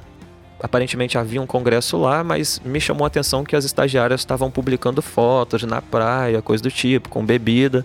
E aí me chamou a atenção, procurei saber se tinha alguma publicidade em relação àquela viagem. Mas foi com recurso deles ou recurso da acesso? Foi recurso da CS. Só não tem a discriminação de valores, mas eles já assumiram em alguns momentos que realmente fizeram a viagem. Depois que eu fiz a denúncia daquela viagem, tipo, olha, pessoal, tá rolando uma viagem que não foi avisada pro sócio e tá sendo no dia da votação do Código de Ética.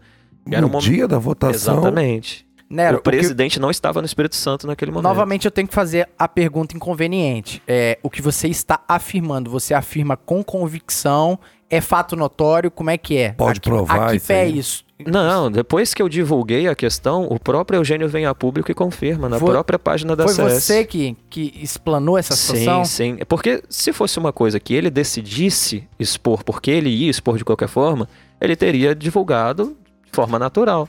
Nesse caso, ele divulga quase como uma retratação e só após eu divulgar que a viagem estava acontecendo. Eu descobri que a viagem estava acontecendo porque foi ah, enviado para mim por uma pessoa que eu não vou falar quem é, que tem algum acesso interno na, na gestão dele, que tem me passado algumas coisas em off. Muitas delas eu não vou falar aqui justamente porque não tenho condições de provar, são simplesmente coisas que a pessoa disse. Mas e- essa questão veio um vídeo pra mim em off e nesse vídeo aparece o Cabo Eugênio com duas estagiárias atrás ouvindo música nos, nos tons meio estranhos, né, dentro do carro com o Cabo Góes, pareciam estar se divertindo. E aquilo me chamou a atenção. Tipo, pô, os caras estão usando dinheiro do acesso pra se divertir, o que, que eles realmente estão fazendo lá? E foi aí que eu busquei questionar aquela questão. E aí foi aí que eclodiu a necessidade de eles responderem aquilo. Porque tinha um vídeo mostrando que eles estavam realmente viajando. Tinha fotos das meninas na, na praia e tudo mais, marcando o local. Então ficou inequívoco que realmente a viagem aconteceu. E aí eu cobrei deles uma justificativa sobre ela, porque ela aconteceu, mais uma vez, no dia da votação do Código de Isso que Ética. chama muito a atenção. Com certeza, porque na votação do Código de Ética, a votação aconteceu no último dia antes do recesso. É bom deixar isso claro aqui. Se a votação tivesse sido adiada um dia, em contato com o presidente da Assembleia, que é o Eric Musso, teria sido suficiente para se ganhar dois meses de tempo para poder tentar movimentar acesso aos deputados, etc, etc, criar um código de ética do zero nesses dois meses, fazer um esforço um pouco maior, e tudo teria sido diferente. Mas não, o cara tava viajando. E pior, recentemente, quando eu me reuni com o Eric Musso, eu e minha chapa, o Eric Musso declarou pra gente que não conhecia Eugênio e nunca tinha visto na vida. Então, pelo que você tá falando aqui, faltou um pouco de Um compromisso pouco, governante. político pra pegar e segurar isso aí, pra você ter mais dois meses pra trabalhar aquilo de forma melhor, acesse, é, é, Primeiro teve um ano. colocar algumas coisas. Sim, eu tô falando assim, nesse sentido que você falou aí. Você tem razão. Em cima do que você disse aí. E eles optaram por viajar. O presidente optou por viajar lá nessa data. Você tem que comprovar isso aí. Não, eu- não é questão de eu tenho como provar. Isso está divulgado na rede social da própria ACS. Se você for lá na data da aprovação do Código de Ética, olhar uma por atrás, uma para frente, você vai ver que ele assume que realmente fez a viagem. Ele alega que estava participando de um fórum sobre suicídio de policiais militares no Pará. Porra, você quer ver uma coisa que causa mais suicídio do que o abuso que existe quando você tem um código de ética que funciona de forma unilateral, de forma abusiva, de forma repressiva? Eu, pelo menos, um dos meus maiores sofrimentos, mais até do que salário, sempre foi essa questão de uma imposição de peso excessivo sobre as minhas costas nas responsabilidades. Eu sempre falei é, é, essa frase pra todo paisano que me pergunta se vale a pena ser polícia. Meu irmão, do portão do batalhão pra fora, eu adoro tudo que eu faço. Se você me colocar no PO, eu tive experiência no PO, eu tive experiência em periferia, tive experiência de trabalhar de camisa preta, de camisa branca, de colete preto, de colete cinza. Tive agora, depois de voltar com a anistia, a experiência de trabalhar no administrativo do HPM. E, pô, cara, ali eu me senti muito mais realizado do que eu imaginava. Do portão pra dentro, quando eu falo eh, portão pra dentro, eu me refiro à questão administrativa, questão de lidar com as questões, não necessariamente ao trabalho administrativo, mas com os processos administrativos, com responder, com ah, ordens que você recebe, que às vezes você tem um pouco de dificuldade de aceitar, às vezes porque você não identifica legalidade nela. Eu sempre falo pro paisano, meu irmão, o serviço do polícia é uma delícia.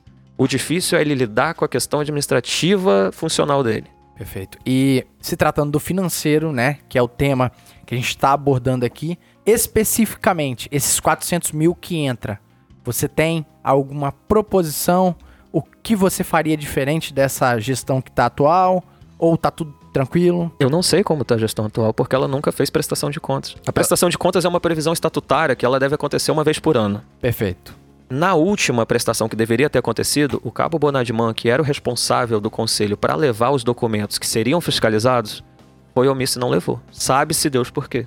O Cabo Bonadimã não Exatamente, que é um cara que sempre foi bastante crítico da atual gestão, por algum motivo que ninguém sabe. Ele era o responsável, porque ele parece que é diretor de finança, de fiscalização de finança do conselho. Ele tem alguma Parece responsabilidade específica é? sobre isso. Eu não sei qual é o nome da função Mas você dele. entendeu por que que eu te fiz a pergunta? Eu entendi, né? eu, vou, eu vou justificar. Que eu não vezes sei. é outra pessoa. Não, não, não, só não. por isso perguntando. Eu garanto que o cabo Bonadimã era o responsável por levar esses documentos. Sim. Ponto. O que eu tenho dúvidas é sobre o nome da função específica que ele desempenhava. Alguma coisa em relação financeira. Ok? Mas a Ah, omissão, você não tem dúvida que foi ele. Não sei se omissão, distração, E era pra erro, ser engano. ele? Sim, sem Ou dúvidas. podia ser feito por outro? Não, não, não, não. É porque os documentos eram de responsabilidade dele apresentar no dia, ele não levou, não apresentou e o Eugênio ficou praticamente desobrigado a prestar contas por causa disso. Então ele que sempre critica o cabo Eugênio por não ter prestado contas, beleza. O Eugênio teve duas oportunidades de prestar contas e não prestou em nenhuma das duas. Então esse erro não foi do pessoal da Chapa 17. O primeiro foi, porque ah, foram dois anos sem prestar contas. No segundo, em que deveria se prestar, o Cabo Najman comete esse erro e não leva os documentos que deveria levar para que a prestação de contas acontecesse. Mas ah, nada impedia de ele marcar na segunda-feira seguinte, o Eugênio, por exemplo, para prestar as contas. Existiam dois anos sem prestação de contas? Sim, existe um acúmulo de não prestação de contas. Isso você está afirmando. Sim, sem dúvida. Então você entende que eles não têm a intenção ou interesse de- de fazer essa prestação. Eles podem fazer isso agora. Eles fazem tanta Sim. live de sorteio, eles poderiam fazer uma live sobre a prestação de contas. Pessoal, ó, foi até gasto dezembro tanto, eles tanto, podem tanto, fazer ou até tanto. novembro? Como? A data última que eles podem fazer isso. É, se eu não me engano, isso eu realmente não tenho como afirmar com toda certeza. A previsão estatutária é de que deveria ser no mês de março. Não tenho certeza, mas eu sei que tem uma previsão estatutária É início do sobre a ano. questão cronológica. Mas pode ser que não foi até- cumprida. Até, o final do ano eles podem fazer ainda. Não, a obrigação deles já passou. O tempo da obrigação deles já passou, mas eles poderiam fazer por uma questão moral agora. Sim. O estatuto eles já descumpriram. Mas nada impede eles de mostrarem agora para os sócios os valores que foram gastos e as motivações dos gastos. Ou seja, você, enquanto chapa 01, alega nom- nominalmente que, a no caso, a gestão atual, muitos deles da chapa 17, não está sendo transparente com as suas contas, né? É isso que você está afirmando. Sem a menor dúvida, eles tinham uma obrigação de apresentação que eles não fizeram e não vão fazer até quando eles forem obrigados, talvez pelo Ministério Público. Perfeito. E o que a chapa 01 faria de diferente? Cara, é uma obrigação estatutária. Você só consegue não cumprir uma, uma obrigação estatutária se o conselho estiver na sua mão. E a gente, da nossa chapa 01, a gente tomou a decisão de não apoiar ninguém pro conselho. Só explicando o conselho, né? Explique por gentileza. O conselho é como se fosse um grupo de fiscais que a ACS tem. Você tem a mesa diretora Vereador, e você tem as pessoas que vão fazer a fiscalização, que é como se fosse um Ministério Público, vamos dizer o assim. Ministério Público. Se os, é é a mesma coisa que você ter um cão pastor e um lobo. Se você coloca o cão pastor e o lobo no mesmo, no mesmo nicho para cuidar das ovelhas ao mesmo tempo, não tem como dar certo. Então, nessa visão de que o fiscal tem que ser isento, tem que ser imparcial, tem que ser desvinculado da diretoria, a gente decidiu não apoiar ninguém enquanto chapa. Pessoalmente, eu tenho as minhas amizades. O Rafinha Nossa tem as amizades dele e cada um na nossa chapa tem a liberdade de defender pessoalmente quem achar que deve. Eu, por exemplo, tenho um- um- uma afeição muito grande pelo Cabo Volmar, que é um camarada nosso que trabalhou no 5 Batalhão, trabalha hoje em Colatina. Ah, gosto muito do. Enfim, tem vários que eu, que eu realmente acredito. Inclusive aqui no quarto batalhão também temos o Dautio, que é um grande camarada nosso.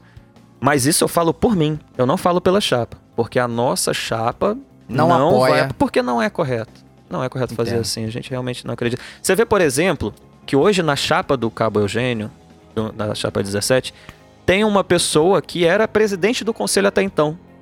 E ele hoje aparece nas fotografias em que, ah, excelente gestão, etc, etc, etc. Isso causa uma dúvida. Pô, o cara que deveria fiscalizar agora tá comendo na mesma mesa que os caras? Não necessariamente eu tô dizendo que o Jonathan é corrupto. Acredito que ele seja bom, boa pessoa, acredito que ele seja um bom policial, mas gera uma insegurança, porque se você tem uma simpatia pela pessoa que você tem o dever de fiscalizar, é difícil acreditar que você vai Explique fazer a uma função do fiscalização. Jonathan, quem é Jonathan. Jonathan é um dos conselheiros, inclusive presidente do conselho.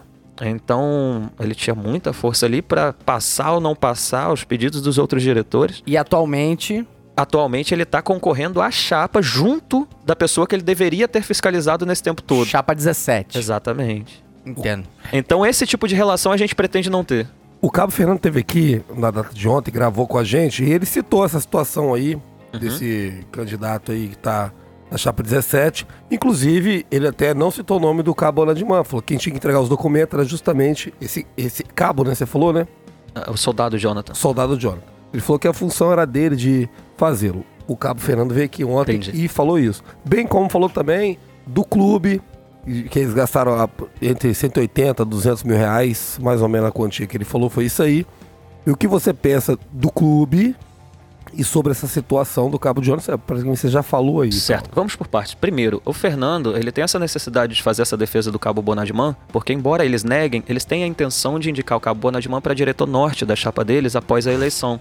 Assim sendo, o Cabo Bonadimã vai ter carro, gasolina e liberdade da CS para poder fazer a campanha pessoal dele para deputado. Então, por isso existe esse interesse em defesa do, do Cabo Bonadimã. E, inclusive, essa foi uma coisa que eu tive conflito com a chapa deles, porque eu nunca concordei que um ou outro sócio fosse ah, beneficiado em relação a todos os outros. A gente vê que existem apoiadores que são muito específicos na, na, na chapa 33. que São, por exemplo, o Cabo Leonardo, que já foi e vai ser candidato Chapa novamente. 22. 33, porque são 33 carros indicados. Ah, então você vê que tem o Cabo Leonardo, que é uma pessoa muito querida no primeiro batalhão, mas que eu não concordo que ele tenha algum tipo de facilidade ao ser candidato. Acredito que tem que ter um plebiscito isento, em que todos os policiais militares vão ter o mesmo acesso à ACS.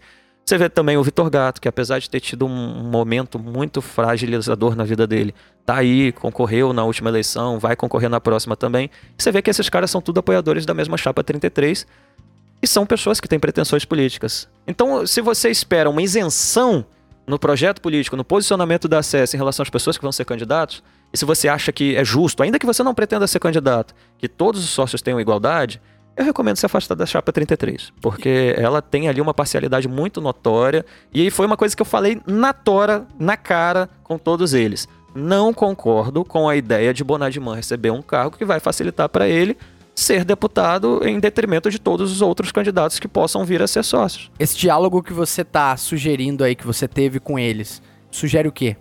Se você teve contato pessoal, você Ah, era sim. próximo. Ah, vamos lá. É, a chapa 33, ela seria muito conveniente para mim se ela fosse viável e honesta. Por quê? Ah, seria interessante que eles fizessem tudo o que eu pretendo fazer enquanto eu fico em casa estudando e seguindo a minha vida. Chegou um momento que eu vi que eles não tinham viabilidade para poder conseguir competir com o Eugênio, porque não estava vendo uma evolução, inclusive eu estava vendo uma ah, involução, ou seja, um regresso, ah, em que eles começaram a chamar pessoas que são mais do que impopulares, como por exemplo o soldado Presley do 4 Batalhão, que é uma pessoa que acaba funcionando como um buraco negro, atraindo tudo para baixo em relação aos votos deles no 4 Batalhão. Ah, mas ah, eu acredito que a chapa ela tinha um potencial para dar certo, mas em algum momento a coisa não deu. E esse foi um dos diálogos que eu fiz que eu falei: olha, infelizmente eu não acho que a chapa 33 tenha potencial. Não acredito que, mesmo se um dia por milagre ela chegasse lá, ela faria um bom trabalho. Então a partir de agora nasce a chapa 01. Então, o soldado Nero chegou a conversar com o pessoal da chapa 22. Conversar pouco. Eu tava tentando fazer eles mais viabilizáveis. Eu tentei instruir o Fernando várias e várias vezes. Mandei palestra, audiolivro. Cabo Fernando, Eu falei o quê? Sargento? o presidente, né? Eu falei Tá sargento, agora, Fernando? presidente. O soldado. Então, o quase CHS Fernando, me corrigindo agora, ah, ele realmente não, eu não via a evolução necessária para competir com o Eugênio, porque o Fernando já foi derrotado pelo Cabo Eugênio. Então, é- essa derrota, para você não, não acontecer novamente, você teria que ter uma evolução. Porque hoje o, o Cabo Eugênio ele tá com a máquina na mão, que dá maior potencial, maior presença de votos a ele. Então, você precisaria de um Fernando muito melhor do que o anterior. Porque, na verdade, quem foi derrotado foi o Cabo Leonardo na presidência, o Fernando só fazia parte da articulação. E o Cabo Leonardo tinha um potencial ainda maior que o Fernando. Então, como eu não vi essa evolução, eu acabei abandonando o projeto. Inclusive, acho interessante eu indicar aqui que a Celeste e o Valfré são duas indicações minhas para chapa. Eu coloquei eles lá. Ah, os dois se comprometeram comigo que quando é, que se eu viesse a fazer uma chapa, eles deixariam o projeto do Fernando para estar comigo. O Valfré parece que decide fazer diferente do que tinha prometido para mim, de se comprometido comigo, quando eu falo que o Bonadman não teria preferência. Porque o Bonadman, ele teria ali um- uma relação próxima, né? Porque os dois são amigos e tal. E parece que isso gerou um desconforto e eu falei, Valfré, não vai ter preferência para Bonadman na minha chapa e ponto. Enfim, é, são declarações fortes, mas pra fechar essa questão financeira, sobre o clube de Barra do Jucu ou Terra Vermelha, uns falam É, que é Terra Vermelha. não existe outros- clube em Barra do Jucu, existe um clube em Terra Vermelha, que era uma questão falida que tava lá. O que, que você pensa sobre isso? Ah, Cara, a, a avaliação da nossa chapa, né? Eu eu tava até conversando com o nosso, na hora que a gente tava vindo pra cá, em relação a gente vai fazer uma avaliação, porque a gente não tem hoje acesso aos documentos, aos custos. Quando a gente assumir, a gente vai ter. A gente vai ter uma avaliação da realidade em relação àquele clube. E aí a gente vai decidir baseado em dois fatores. É de interesse do sócio manter? Se sim, a gente mantém. É viável manter? Se sim, a gente mantém. Só que o nosso esforço vai ser para pagar uma mensalidade mais justa, já que a associação foi quem ah, entregou os valores necessários para reformar uma coisa que estava caindo aos pedaços, que estava fechada. Houve reforma com recursos da ACS. Eu acredito que não foi o Nandobel que colocou o nome da SES nos azulejos da piscina. Então, aparentemente sim. Ou seja, utilizaram recursos e esse clube ele foi comprado ou ele foi alugado? Na, na verdade, é, é uma situação similar ao alugado, que é o arrendamento. Quando eu perguntei ao atual diretor jurídico, que é a pessoa que eu consigo ter acesso na ACS, ah, ele respondeu de forma mal criada pra caramba. É porque é o jeito dele mesmo. Mas. Ah, basicamente ele respondeu sem responder, né? Tipo, ah, eu não tenho obrigação de te falar, pergunta pro conselho. Se o conselho quiser perguntar, ele pergunta. Porque essa é a segurança que a pessoa que tem o conselho na mão tem, né, cara? Porque até hoje, pelo que eu tô vendo aqui, tanto com o Fernando como com você aqui agora, não tem como nem saber se eles pagaram a reforma ou não. Tem como supor. Exatamente. Pelo- eles não apresentaram, como o senhor disse, Exatamente. o Cabo Fernando também falou a mesma coisa. Não apresentaram o balanço aqui, então não tem como você saber quanto e se gastou. Exatamente, Você por isso que a minha proposta pela- é, depois que eu assumir, eu Você vou fazer a avaliação e vou ver o que vale a pena e o que não vale. Sim, é. Isso acontece também sobre o jurídico, foi uma eles coisa que eu ter já falei aqui. aqui explicar sobre isso aí. Joia. Eu até falei sobre finalizar essa questão eh, financeira, mas tem um ponto muito importante que relacionado a financeiro pode ser assim, catastrófico. A chapa de vocês da 01 tem conhecimento sobre a dívida que a CS tem com o Banco BBC? Se sim, sabe as consequências trágicas que podem vir? Sem dúvidas. A, a dívida do BBC, na verdade, é um processo ah, judicial que ele já tem muitos e muitos anos.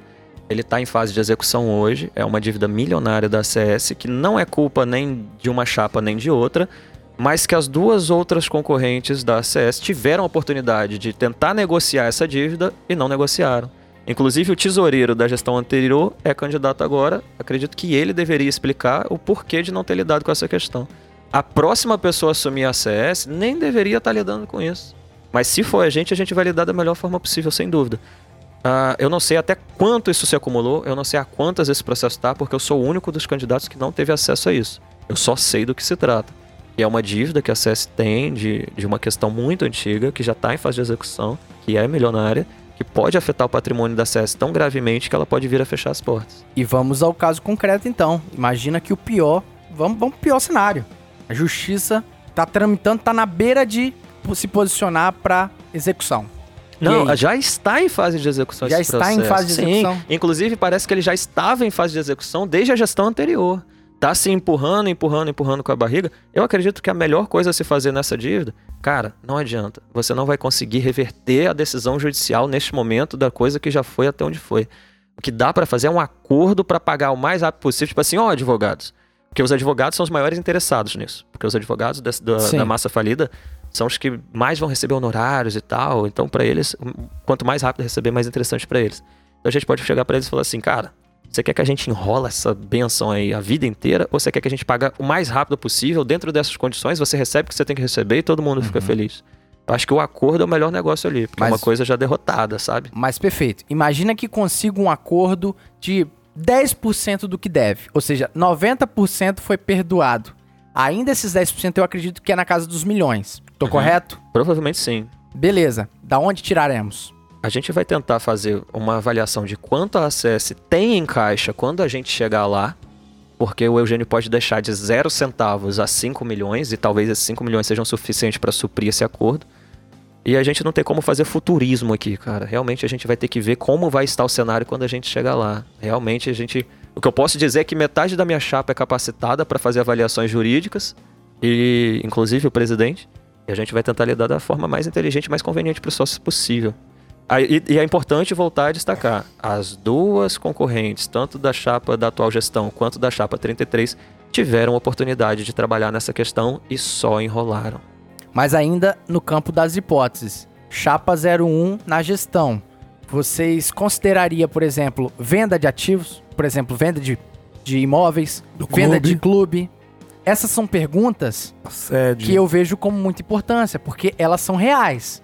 Uhum. Se der, por exemplo, lá, ih, rapaz, não tem no caixa. O sócio, o ouvinte, ele quer saber, por exemplo, se o clube da CS vai ser vendido. O clube, por exemplo, assim, ao que eu andei perguntando, o clube pagaria um terço da dívida total. Hum. Ou menos. A um atual terço, sem é, acordo. O valor do clube estipulado hoje pagaria um terço da dívida total. Essa é, é uma das dívidas só. Ela tem outras dívidas, como, hum. como foi falado aqui né, no episódio anterior. Da Vivo, tem a dívida da Vivo, tem a dívida lá do negócio do, do Cucas, né? O Cucas, que é um restaurante e tal. Tem uma dívida alta também, na casa de milhões aí e tal.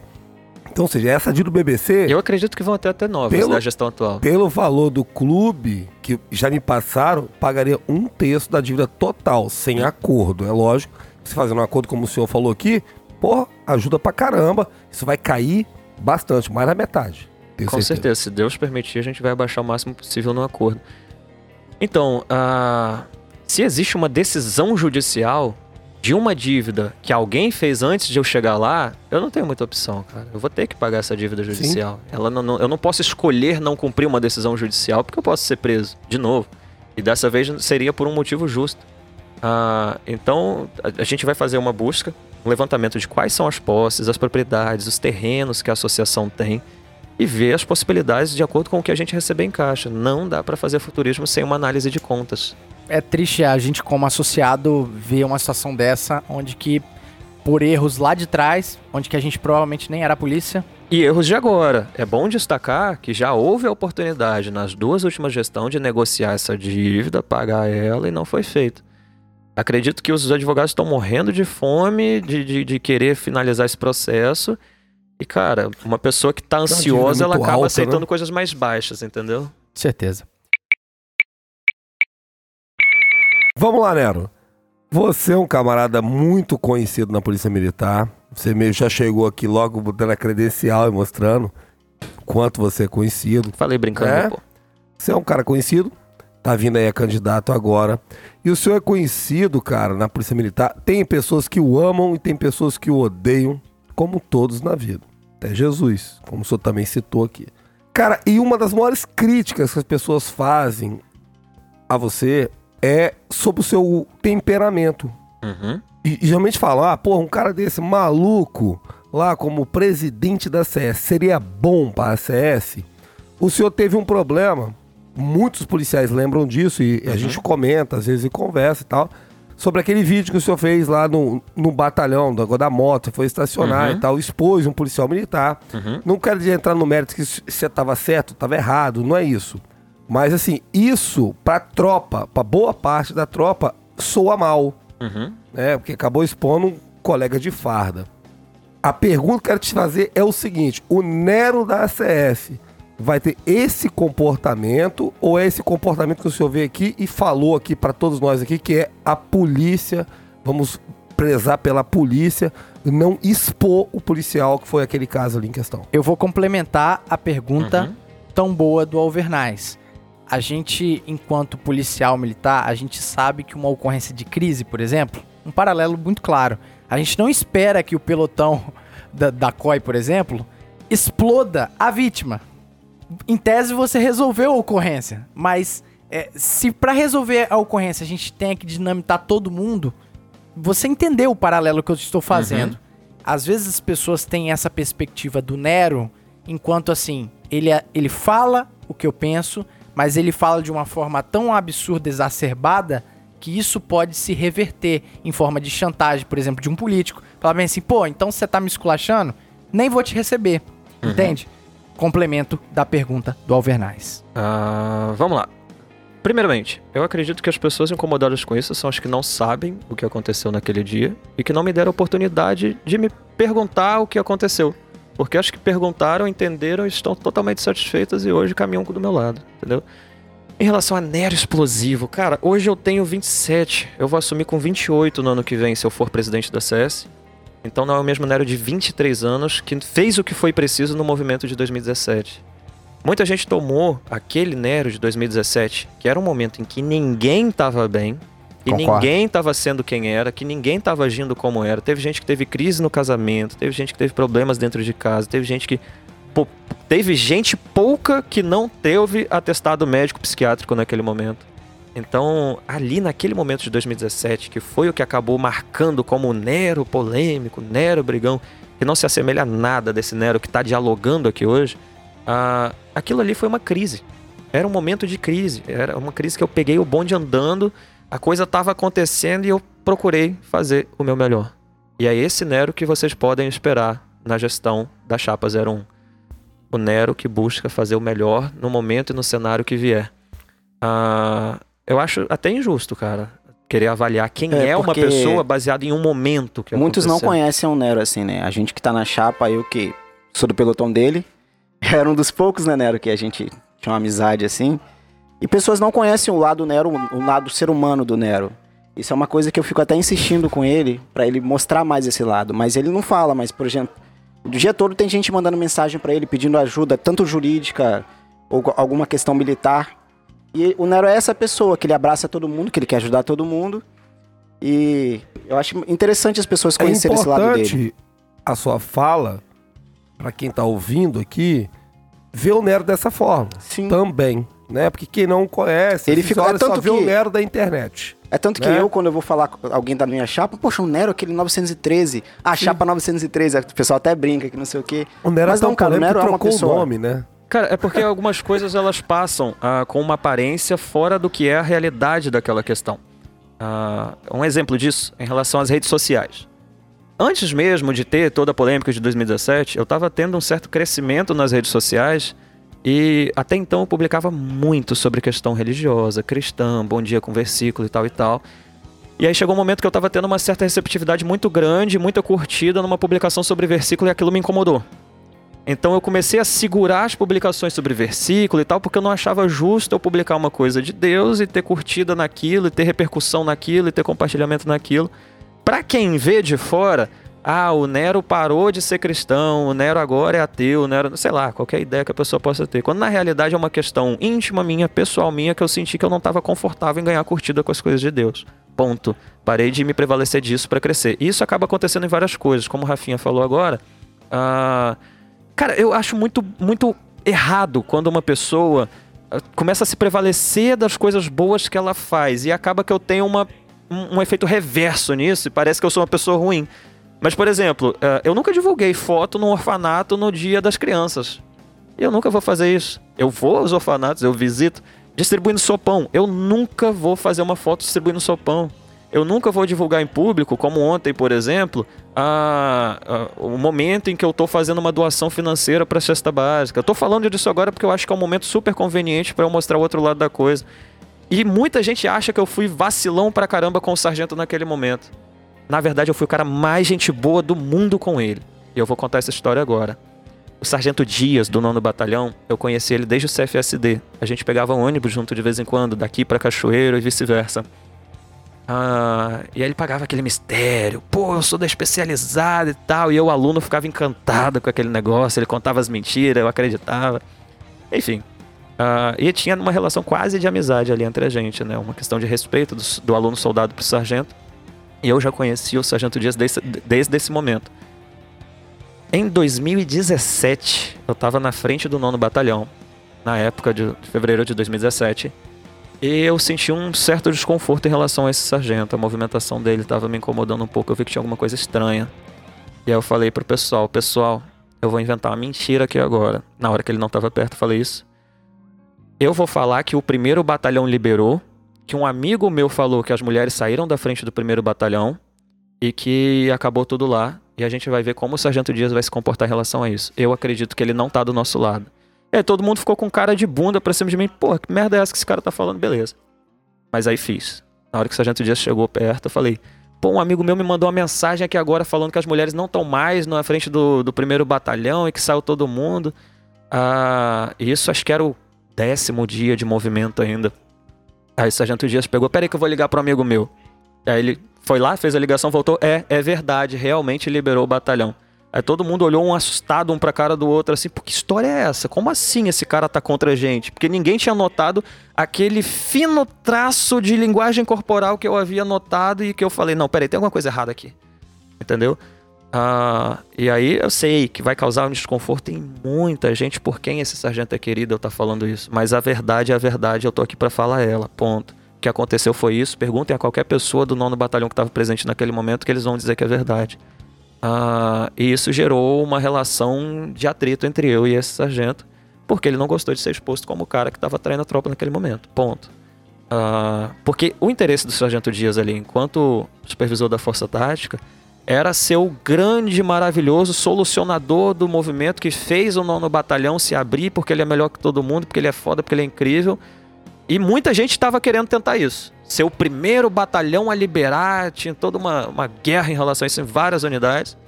Ah, e naquele momento eu expus que ele era um cara que não estava necessariamente sendo sincero sobre as informações que ele estava falando. Isso causou um desconforto. Em 2017.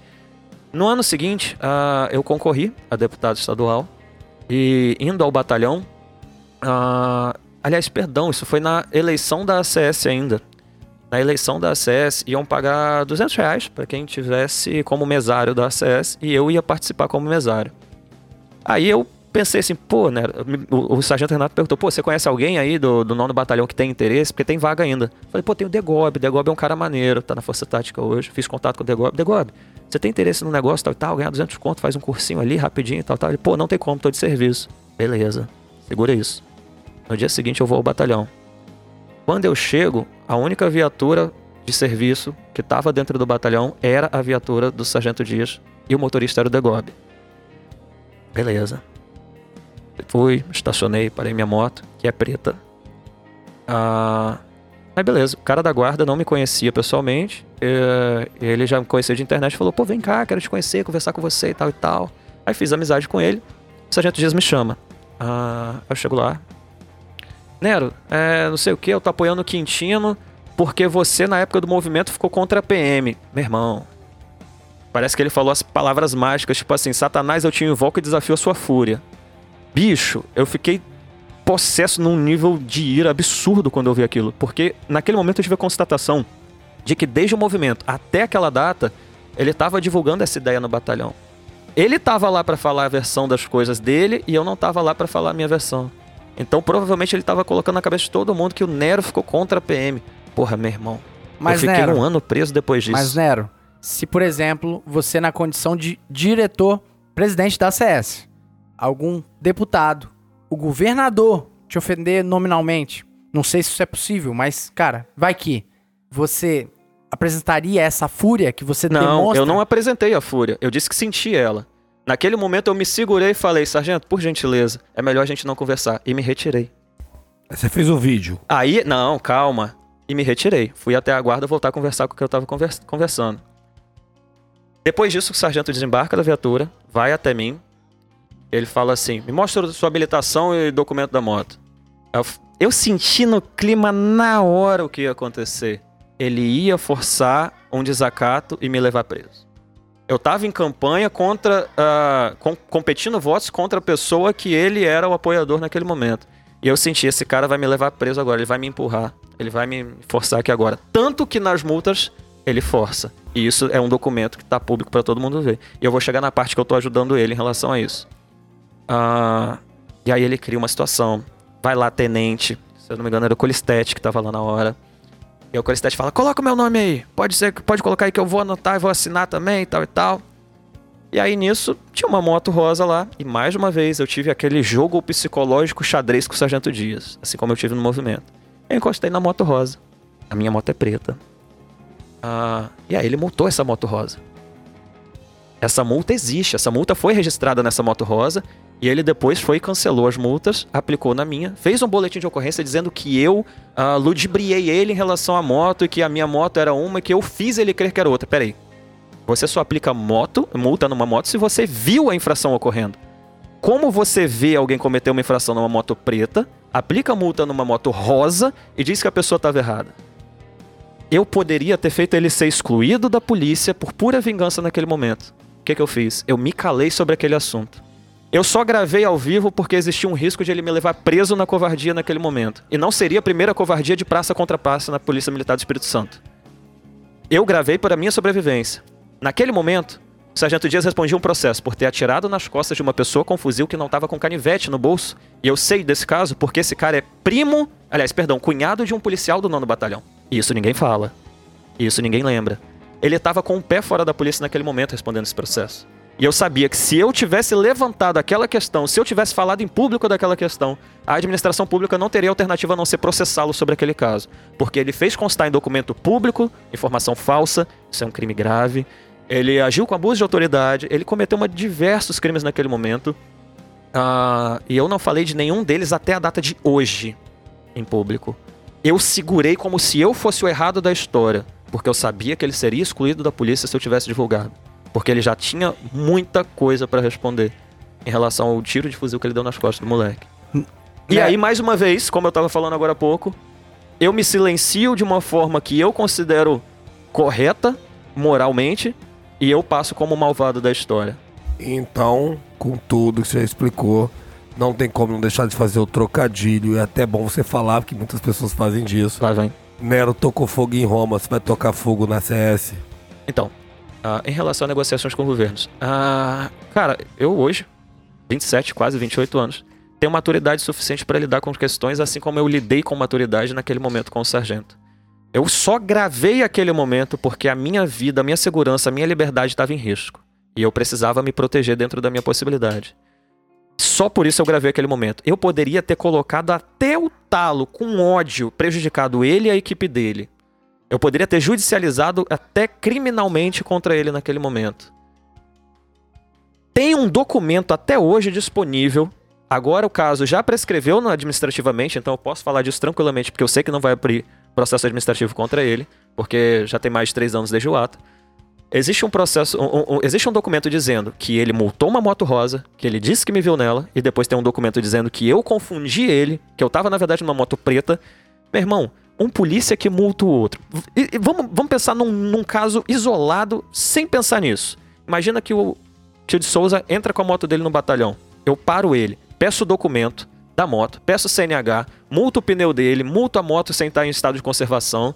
Detalhe, a minha moto tinha passado por uma revisão na oficina de um policial, que é o Zeca Dias de Cachoeiro, uma semana antes. Então você dizer que aquele veículo que fez revisão uma semana antes estava sem condições, e eu tenho o documento para provar que eu fiz essa revisão uma semana antes, eu poderia colocar o ferro nesse sargento na covardia até o talo. Decidi não fazer. Mesmo que o custo disso fosse eu passar como errado da história. Na época foi divulgado do- dados meus pessoais, tiraram print de site de segurança pública com dados, com, com endereço, com número de documento.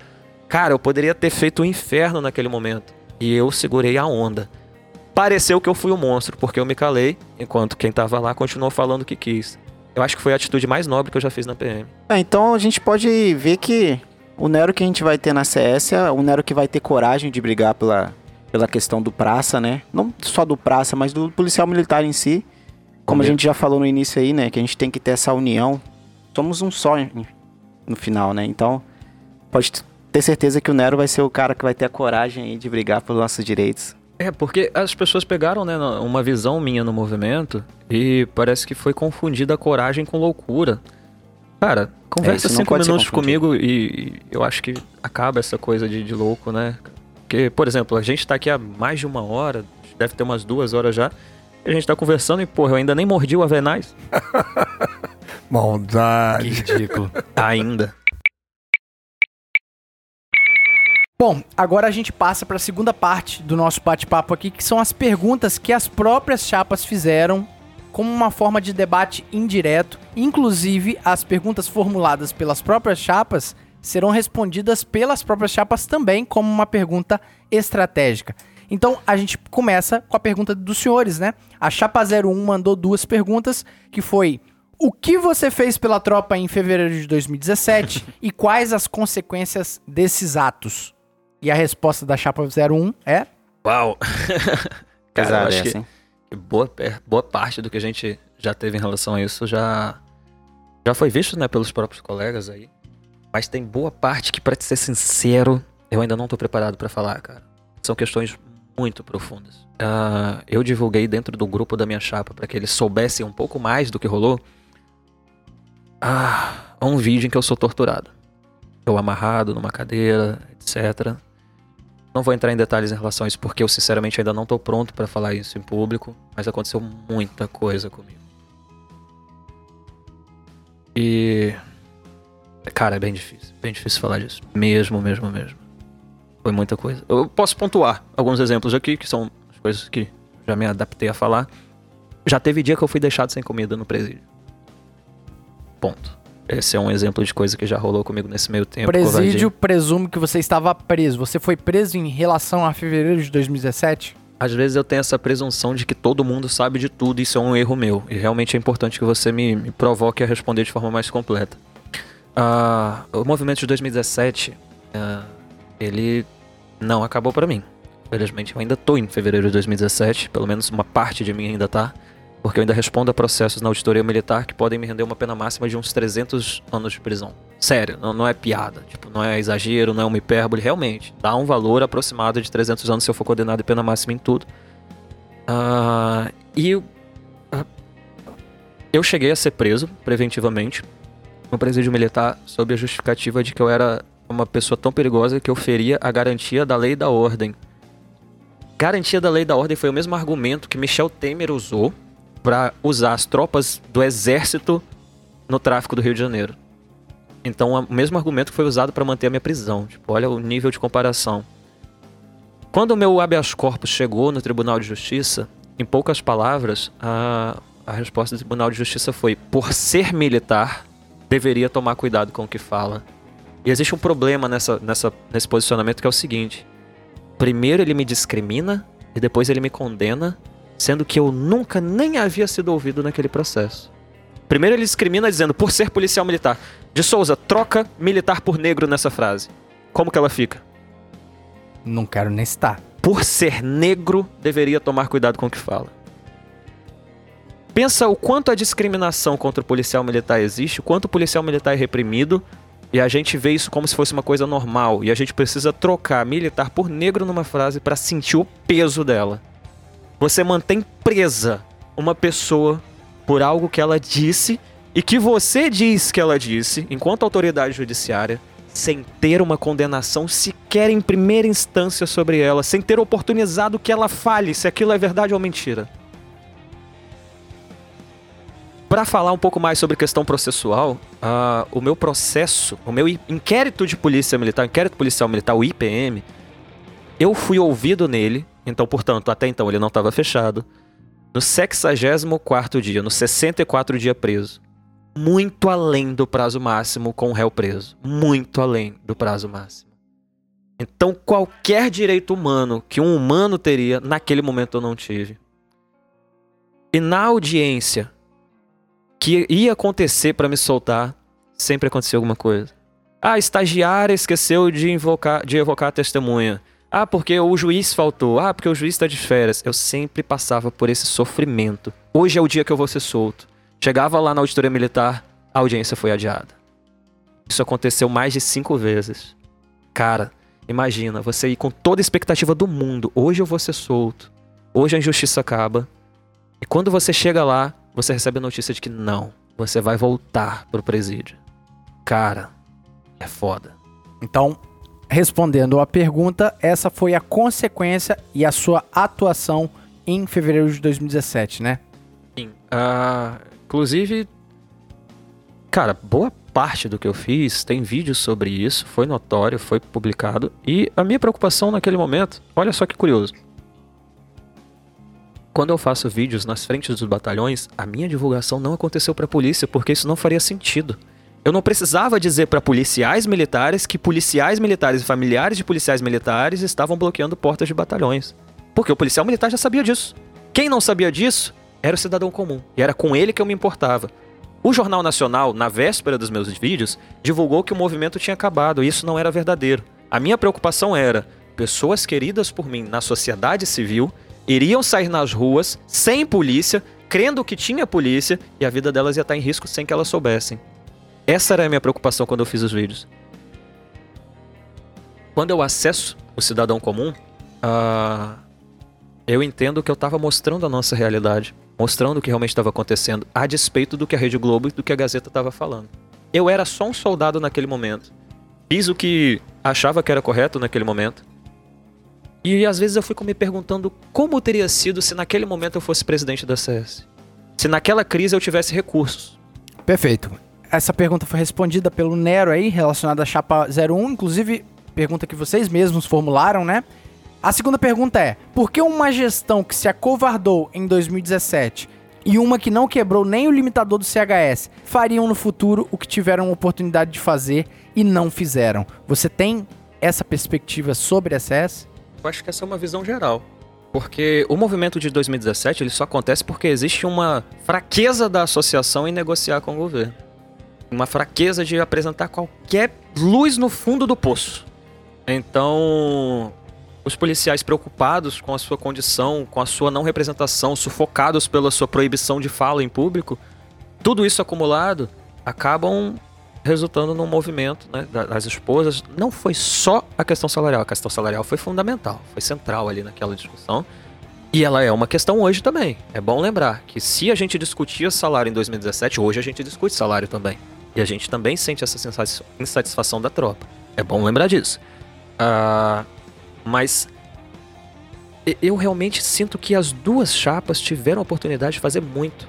Não fizeram e a tropa sofreu a consequência da omissão delas. O- por exemplo, a questão do limitador.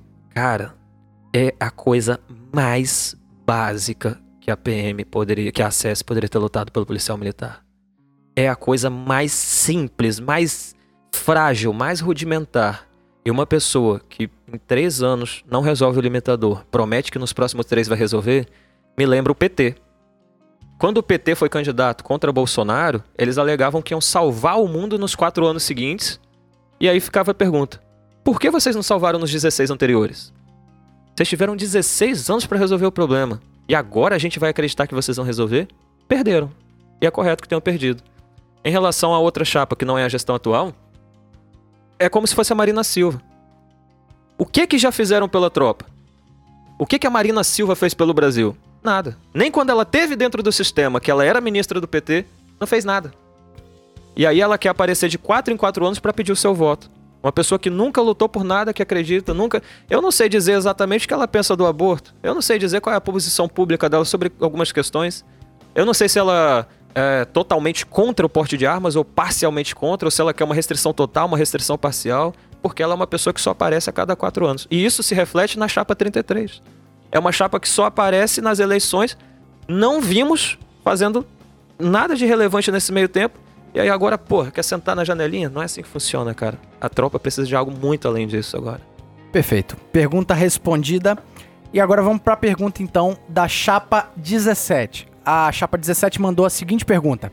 A pergunta já é em tom de questionamento. Se a chapa tem conhecimento das grandes ações judiciais em que a CS ou figura como requerente ou requerida e tem o poder de mudar o rumo da entidade e ou de milhares de associados e caso eleita, qual seria a relação da chapa com essas demandas? Sabe o que é engraçado sobre essa pergunta? Se eu responder eu não sei, é uma vergonha para a gestão atual.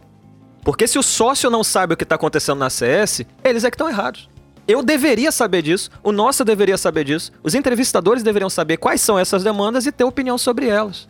Se a gente não sabe hoje, é uma vergonha para quem tá lá, porque era a responsabilidade deles apresentar tudo isso, fazer assembleia geral, mostrar qual é a situação financeira da SES, apresentar os balanços da SES. Eu acho constrangedor que eles tenham perguntado isso.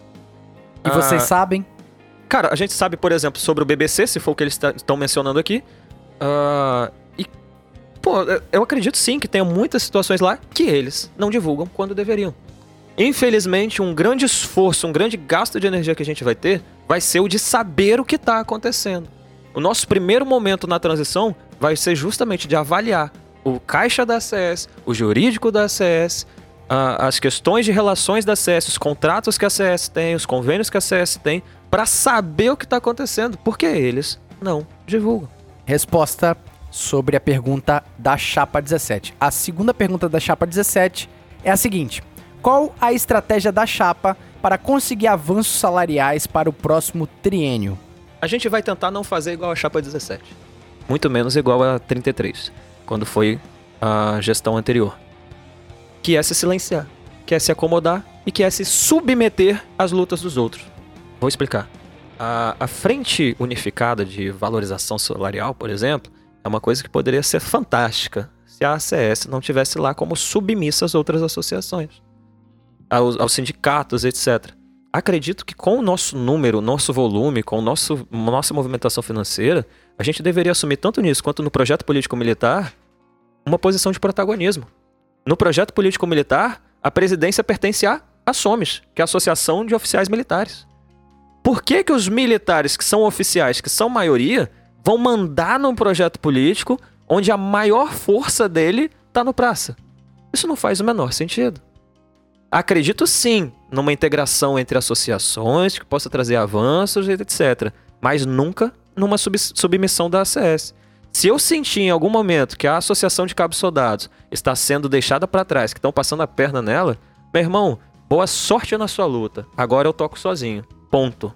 Eu tenho força para lutar sozinho com a ACS. Eu não preciso depender das outras associações. Vamos caminhar juntos? Ótimo. Todo mundo vai ganhar. Vai ser bom para todo mundo.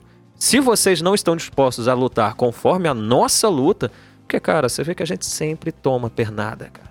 Essa questão agora, recente, pô, é- é- eu falei aqui sobre a questão dos 4.500 reais que o Casa Grande havia prometido. A gente tomou uma pernada. Era pra gente estar recebendo 4.500 reais desde 2019, mais os reajustes até aqui. Então, não ser covarde, eu acho que é o melhor plano de briga salarial que a gente pode ter. E principalmente a estratégia que eu já falei hoje, que é em relação à imagem institucional, em que a gente busca o paisano vendo a polícia como querida, e isso vai dar pra gente uma base de negociação com o governo. Perfeito. Resposta da segunda pergunta da chapa 17. Agora vamos para a pergunta da chapa 22. A primeira pergunta da chapa 22 é: qual a conquista relevante aos militares estaduais que aconteceu após 2019 que não seja a anistia administrativa sancionada em 16 de janeiro de 2019? É interessante que a chapa 33 tenha perguntado isso, porque essa conquista quase não aconteceu justamente por, pelo, por conta do candidato à presidência dessa chapa. Ele quase fez a gente não conseguir anistia. Eu vou contar essa história. Quem me contou ela foi o Cabo Bicalho, que inclusive era da gestão anterior. Ah, o Cabo Bicalho, aqui do 7 Batalhão, que é um cara que eu respeito muito, tenho um carinho imenso por ele. Enfim, a esposa dele deve até ter ciúme de tanto carinho que eu tenho por ele. Mas ah, o que ele me revelou foi o seguinte: que quando teve a primeira reunião com o Renato Casagrande, candidato, não governador, Renato Casagrande, candidato, ele falou: Eu vou dar anistia, porque eu não tô aqui para perseguir ninguém. Nesse momento a gente estava com o campo de batalha ganho. Era garantido. Casa Grande disse que vai dar. Top. Nesse momento a gente tinha a conquista. Cabo Fernando se manifesta naquele momento. Ah, mas na época do soldado Mol você ficou contra ele e ele foi expulso da, do bombeiro. Mol é meu amigo. Mas em que que isso beneficiou ele? Nada. O soldado Mol não voltou por causa dessa fala. Mas essa fala colocou em risco um terreno ganho. A gente tinha garantido, porque o, o Renato Casagrande tinha definido de cima para baixo: eu vou dar a anistia.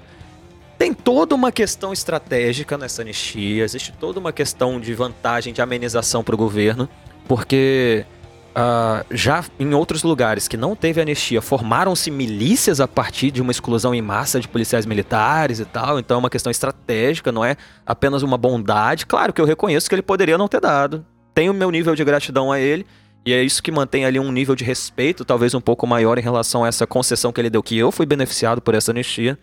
Uh, então eu dou a ele, ao Renato Casagrande, o atual governador, uma posição assim, uh, vamos dizer, privilegiada inicial, sabe? Eu dou a ele assim uma carta de boa vontade para o um início de um diálogo, uh, o que não significa que eu seja submisso a ele no sentido uhum. de negociação, sabe? Se eu tiver que negociar, eu vou negociar porque é o meu compromisso, é a minha fidelidade cabe ao praça, antes de tudo, e depois do praça ao policial militar como um todo. Uh, e essa lealdade minha, ela é prioridade, nada abala ela e pronto. É, tipo, pedra fundamental para mim. E. Voltando à pergunta, que era. Ah, tá, sobre anistia. Quase que a gente perde a anistia naquele momento por causa do Cabo Fernando. E você isso ele não divulga. Você está afirmando que houve falta de pragmatismo. De faltou, faltou, muito mais do que pragmatismo. Cara, eu posso falar um, uns 15 substantivos aqui que faltaram naquele momento. Ah, bom senso, inteligência, capacidade de negociação, diplomacia, uh, senso lógico, aproveitar a oportunidade. Faltou coisa pra caramba naquele momento. Eu fico muito preocupado de ter uma pessoa assim uh, se candidatando à presidência. Graças a Deus eu não acredito na viabilidade. Por isso, inclusive, não, não quis mesmo caminhar junto ali, porque vi que era um barco furado. Lamento muito de ter indicado dois amigos antes de constatar que aquele barco estava furado. Hoje, uh, inclusive, eu tenho um planejamento de puxar esses dois amigos de volta. Que é o seguinte: uh, o, o Valfré vai ser meu diretor jurídico norte. Ponto. É uma decisão que eu tenho. Eu sei que quanto ele se importa com os policiais militares, depois que a chapa dele for derrotada, ele vai aceitar trabalhar com a minha. Não tenho a menor dúvida sobre essa Arrojado, hein? Não tenho a menor dúvida. Uh, sei que ele é um cara bom, sei que ele é um cara competente, sei que ele é um cara querido no 12 Batalhão. Sei que ele vai ter competência de, de, de dirigir o Norte uh, junto da gente.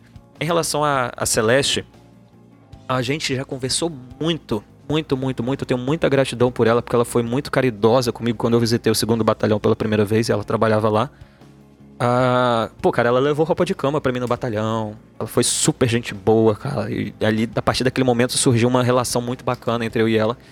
E eu e Celeste já conversamos e ela já aceitou, mesmo depois de nós dois já termos chapas, ah, de que se minha chapa for eleita, ela vai estar tá colaborando com a gente uma das nossas propostas, uh, e isso acredito que não vai ter rejeição por nenhum sócio, acredito que todo mundo vai concordar com isso, então muito provavelmente é um projeto nosso que vai virar realidade, de congresso com mulheres. Uh, enquanto eu frequentava a Igreja Batista, eu tive a oportunidade de ver o MCA. Como eu era pequenininho, acompanhava adulto, né? Bem bebezinho, mas uh, bem menininho, mas acompanhava ali e vi que era um congresso muito interessante, cara, um congresso de mulheres. Eles falam desde questão de higiene pessoal, a questão de relação social, questão de vestimenta. Acho tudo isso muito importante e eu quero trazer isso para a PM no seguinte: um congresso de mulheres policiais e de mulheres de policiais. São dois focos diferentes. As mulheres policiais, ah, eu pretendo ah, fazer um ciclo de palestras, preparo, etc. Principalmente para elas saberem como lidar, a partir de, de aulas com especialistas, como lidar com assédio, como coletar provas em caso de assédio, como se proteger, como elas devem se unir para trabalhar juntos, uma defendendo a outra, porque se Em- hoje em uma é vítima, respeito- outra pode ser. Em respeito à pergunta, é, eu vou pedir que você conclua um pouco mais rápido sobre isso. Tô tá? quase lá. Ah, e eu tenho esse projeto nesse congresso de mulheres PMs e tenho um congresso sobre as mulheres dos PMs para lidar com a questão psicológica, para elas estarem observando os maridos delas, etc, etc. E eu vou trazer a Tatiane Celeste para minha chapa também. Dentro desse projeto de congresso, acredito que ela vai ser uma pessoa muito boa para trabalhar em relação a isso. São as duas pessoas que eu indiquei para a chapa do Fernando que eu vou trazê-las de volta para trabalharem comigo. Então, se você que está assistindo, que está ouvindo, ah, gosta da Celeste, gosta do Valfré, pode votar na chapa 01 porque eles vão estar com a gente. A primeira pergunta da chapa 22 está respondida. Vamos para a segunda pergunta formulada pela chapa 22. Manato, Casagrande ou Contarato? Qual desses teria o seu apoio em 2022? Aí ele abre parênteses aqui, dizendo o seguinte: apoio direto, sem jogar pra torcida, sem falar que a tropa escolheria. Na atualidade, qual dos três teria o seu voto? Ah, o meu, provavelmente nenhum deles, cara. O meu apoio? Não, não tem por que eles terem o meu apoio. Eu vou explicar. Se eu sou gestor de uma associação de cabos e soldados, eu tenho a, a motivação, a dignidade de me tornar isento publicamente em relação às minhas posições, porque eu não posso tomar uma posição partidária do Nero que vai, infelizmente, refletir inevitavelmente na posição da presidência da CS. Ponto. Eu acredito que o diálogo deve acontecer com todos. Eu acredito que é uma estupidez você abraçar um dos candidatos, até porque um dos candidatos da, da próxima eleição vai ser o governador durante o primeiro ano de gestão inteiro. E vai ser um ano de eleição. Então imagina, por exemplo, se eu cometo a estupidez de abraçar agora o Manato. Ah, e começar a fazer viagens com ele, falar que ele é o melhor governador, etc, etc. E o Manato ah, vai estar comigo nesse tempo todo. Chega janeiro, eu assumo a CS. Como eu vou negociar com o atual governador do estado em ano de eleição se eu já tô agarrado no saco de outro candidato? Perco um ano inteiro de negociação com o governo com isso. Imagina dois cenários possíveis. O cara, o Manato, que eu agarrei no saco dele, é eleito. Quem garante que ele vai cumprir o que ele prometeu? Não necessariamente. Você tem que ter um plano todo sobre isso, pro caso de ele ser eleito, apesar de não ser o candidato com maior viabilidade. Ah, e aí, imagina que ele não é eleito. Imagina que qualquer outro concorrente é eleito. Cara, ia ser uma sensação de vingança sobre a PM absurda. A gente sabe que o Manato é ligado a Bolsonaro. E a gente sabe que todos os outros candidatos com viabilidade são contrários a Bolsonaro. Então, dos mencionados aqui, Contarato, eu vou incluir aqui muita gente. Sérgio Vidigal pode ser candidato. Eric Musso pode ser candidato. Algum você Da tem Vitória afeição? Algum você tem repulsa? Cara, eu, dos que eu já dialoguei pessoalmente, senti um diálogo fluido com todos. Ah, o Eric Musso foi um que me surpreendeu um pouco. Porque eu achava que ele era um cara muito mais fechado, muito mais reservado, muito mais proibitivo, vamos dizer assim. E no momento que a gente pisou lá, cara, a gente sentiu a felicidade dele quando a gente disse que a gente era representante de alguma coisa. Que ele falou, cara, eu sou o, o presidente da Assembleia mais jovem da história do Espírito Santo. E eu acredito na juventude, cara. Fico muito feliz de ver pessoas jovens tomando a frente das coisas. E ali eu fui surpreendido com, uma, com um feedback positivo dele. Mas, cara, o que eu gosto, o que eu deixo de gostar. Meu irmão, se o Manato, por exemplo, for eleito, eu vou negociar pra ele enquanto presidente da CS, não enquanto Nero. Então o que eu Perfeito. gosto ou deixo de gostar, eu acho uma imbecilidade tomar parcialidade em frente à associação. Inclusive, eu abdico das. Eu deixei de publicar, desde que me tornei candidato, as minhas opiniões pessoais e impressões pessoais que não colaboram com o projeto da Polícia Militar enquanto ACS. Todas as críticas e pontuações que eu faço são aquelas de interesse do sócio. Resposta dada à segunda pergunta formulada pela chapa 22. Vamos agora para as últimas perguntas das chapas, que é a chapa 3, que inclusive eu não tinha conhecimento, mas tem portas abertas também no Policice, né? A chapa 3 formulou duas perguntas. A primeira é: qual é o valor do salário do soldado início de carreira? Ah, Então, cara, eu penso que a gente deve arrumar estratégias que nos tornem seguros, sabe? Eu sou muito covarde, cara. Acham que eu sou corajoso, porra, que eu posso ser covarde em relação a dinheiro, eu sou. Quanto mais estabilidade, melhor. Eu amo estabilidade, eu amo segurança. Eu sou conservador, por incrível que pareça. Eu sou um cara muito conservador. Eu não corro riscos que eu não possa controlar. Ah, tudo que eu faço é sempre muito planejado, embora não pareça. É porque eu planejo meio rápido. Mas vamos lá. Eu acredito que é uma porcaria a gente ficar mendigando migalhas, pegando o que cai da mesa de passo em passo. Porque, pô, imagina, por exemplo, que. Ah, eu falo aqui, 4 mil reais é o salário ideal do soldado. Ano que vem, com a inflação, 4 mil reais não é nada. Eu acho que a gente fazer esse tipo de determinação, esse tipo de estratégia, ah, de, de, tipo valor fixo, de, de ganhar um passo sem olhar o passo seguinte, não são andamentos inteligentes. Então, do meu ponto de vista, eu posso falar o quanto eu acharia justo hoje. Pra mim, o que não necessariamente refletiria na opinião de toda a tropa, porque provavelmente cada, cada alma, cada espírito vai ter sua opinião indiferente, in- independente. Ah, mas não acho que é, que é posta que eu possa dar definitivo e que seja inteligente. Eu acredito que responder uma coisa dessa de forma fria, dar um número, não é uma, um ato inteligente. Não é o caminho que a Chapa 01 quer tomar, não, né? a gente quer. é, O que a gente quer é, é fazer uma faxina na casa e ter conquistas permanentes, sabe? Por isso que um dos nossos projetos é a de vinculação salarial do soldado ao coronel. Ainda que a gente tenha que arrumar uma estratégia de que isso seja constitucionalmente razoável, a gente quer tentar nesse sentido porque ali você vai ter uma, uma progressão permanente que não vai ter como fugir para outro lugar, sabe? Ah, claro que a gente pode sempre progredir de um ponto que a gente tá, mas a gente teria a segurança de nunca mais regredir daquele ponto. Eu acho que esse é o caminho. Perfeito. A segunda pergunta da Chapa 3 é: qual a estratégia da Chapa para melhorar a vida do soldado, seja ele da ativa, da reforma ou da reserva remunerada? Ah, então, cara, a gente tem com a gente o Coronel Chagas e ele é RR e ele acaba abrindo as portas pra gente pra muita visibilidade em relação às questões da lei, do- dos RR, etc. E é justo a gente considerar que eu posso ser RR um dia, eu posso ser RR em breve, inclusive. Ah, essa é uma questão que eu vou tratar mais pra frente, não acho que hoje seja o momento pra isso, mas vou divulgar pro, pro colega policial militar essa questão. E, cara, o projeto da minha chapa é de ninguém, ninguém ser abandonado. A minha chapa é a única que tem um bombeiro, isso tem um significado. Isso não tá simplesmente ali por uma questão de objeto.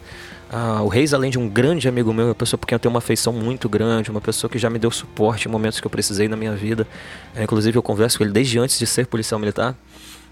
Ah, é, tem um significado naquilo. Eu realmente quero abarcar. Eu sou o único policial ah, que é candidato que pensa hoje no aluno soldado, que se importa com as questões do aluno soldado, que tá lá perguntando o que tá acontecendo, se tá bem. Esses dias eu discuti ah, com o comandante da APM e Nossa, foi Deus. uma coisa que foi um pouco acirrada, foi uma coisa que Você discutiu com o comandante da PM. Mano, eu acho que ele é de carne e osso igual a mim, tá ligado? Então, porra, eu bati de frente com o Paulo Artung, né? Bater de frente com o comandante da PM. Mas foi uma discussão saudável, pelo menos da minha parte. Ele ficou um pouco nervoso. Ele ficou nervoso quando eu falei questão de Ministério Público, né, cara? Porque tem alguns alunos que estão passando algumas situações que eu acredito que seja razoável acessar o Ministério Público. Inclusive, eu vou fazer isso, tô me preparando pra isso. E esse momento que eu vou na PM pra falar com ele, eu tava pedindo justamente autorização pra falar com os alunos, pra saber dos abusos que eu estava ouvindo falar em relação a um ou outro. Eu queria saber se era uma coisa generalizada ou pontual, justamente porque eu pretendo fazer uma denúncia ao Ministério Público. Ah, e aí parece que ele se exalta quando, ele, quando eu falo isso pra ele. Fica um pouco nervoso. Ah, ainda bem que o Coronel Chagas estava lá. Porque chegou muito perto de alguém naquela sala dar voz de prisão em alguém. Eu sinceramente não sei quem seria ah, o polo ativo, o polo passivo da situação, mas acho que isso acaba indicando, né, cara, que eu não tenho muito medo de, desse negócio. Ah, mas o cara é tenente coronel. Meu irmão, ele é tenente coronel, sou soldado, sou concursado.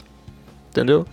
Eu sou de carne e osso igual ele, eu suo, eu sangro. Ele tem uma função na sociedade, ele tem um emprego e eu tenho outro emprego dentro de uma mesma empresa e é isso aí. Claro que o respeito sempre vem na frente. Inclusive o nosso plano de negociação com o governo, com o deputado, com qualquer autoridade, ele vai seguir da mesma forma que a gente tem o nível escalonado da força, o nível progressivo da força, a gente vai ter também o nível progressivo do de- debate. O que, que isso significa? O nosso primeiro contato vai ser sempre o mais pacífico e diplomático possível.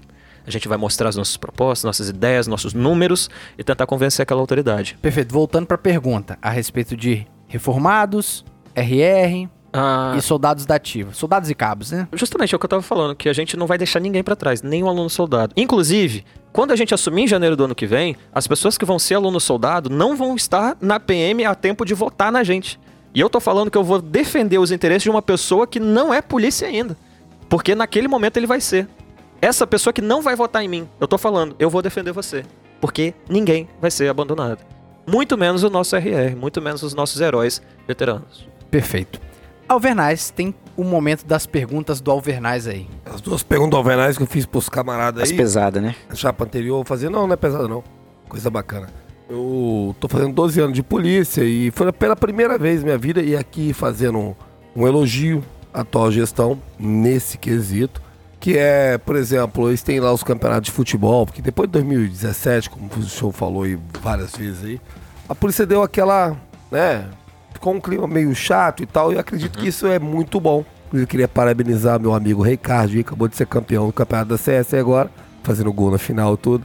Então, ou seja, é, se isso é um projeto, é um pensamento, é uma preocupação da chapa dos senhores em continuar, dar continuidade e melhorar até, se possível ou não.